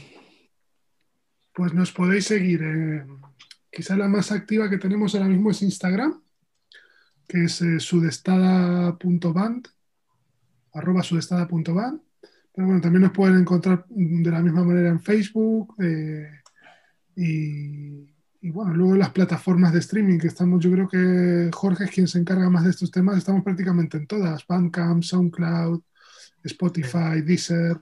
Hubo eh... alguna que me acuerdo que decía que no permitían música punk y por lo tanto no lo distribuían, pero en el resto que sí lo permiten está distribuido todo. Bien, bien. Bueno, también nosotros este, nos vamos a, a despedir. Señores, muchas gracias por, por, este tiempo que nos regalaron. Este, muy buena entrevista, muy chingona. Ya tenemos una perspectiva más grande de, de, de su banda, eh, de la escena, de todo lo que estuvimos platicando hoy. Muchas gracias por esto. Este, Master, vámonos, ¿no? ¿Qué? Nos les recomendamos, eh, ya saben, sigan también nuestras diferentes redes, Twitch, Warzone, YouTube, todo. Instagram, todos lados. Y nos escuchamos la siguiente semana. Muchas gracias, Sudestada. Recuerden, Sudestada es, es, no, no es U, es una B, V. Es como de True, de True, de metalero así True, así es de cuenta. Así como lo escriben, pinche igual a mamones. bueno, pues vámonos, nos escuchamos la siguiente semana. Gracias, Fer, gracias, Jorge. Gracias, gracias. Amigos. Chao.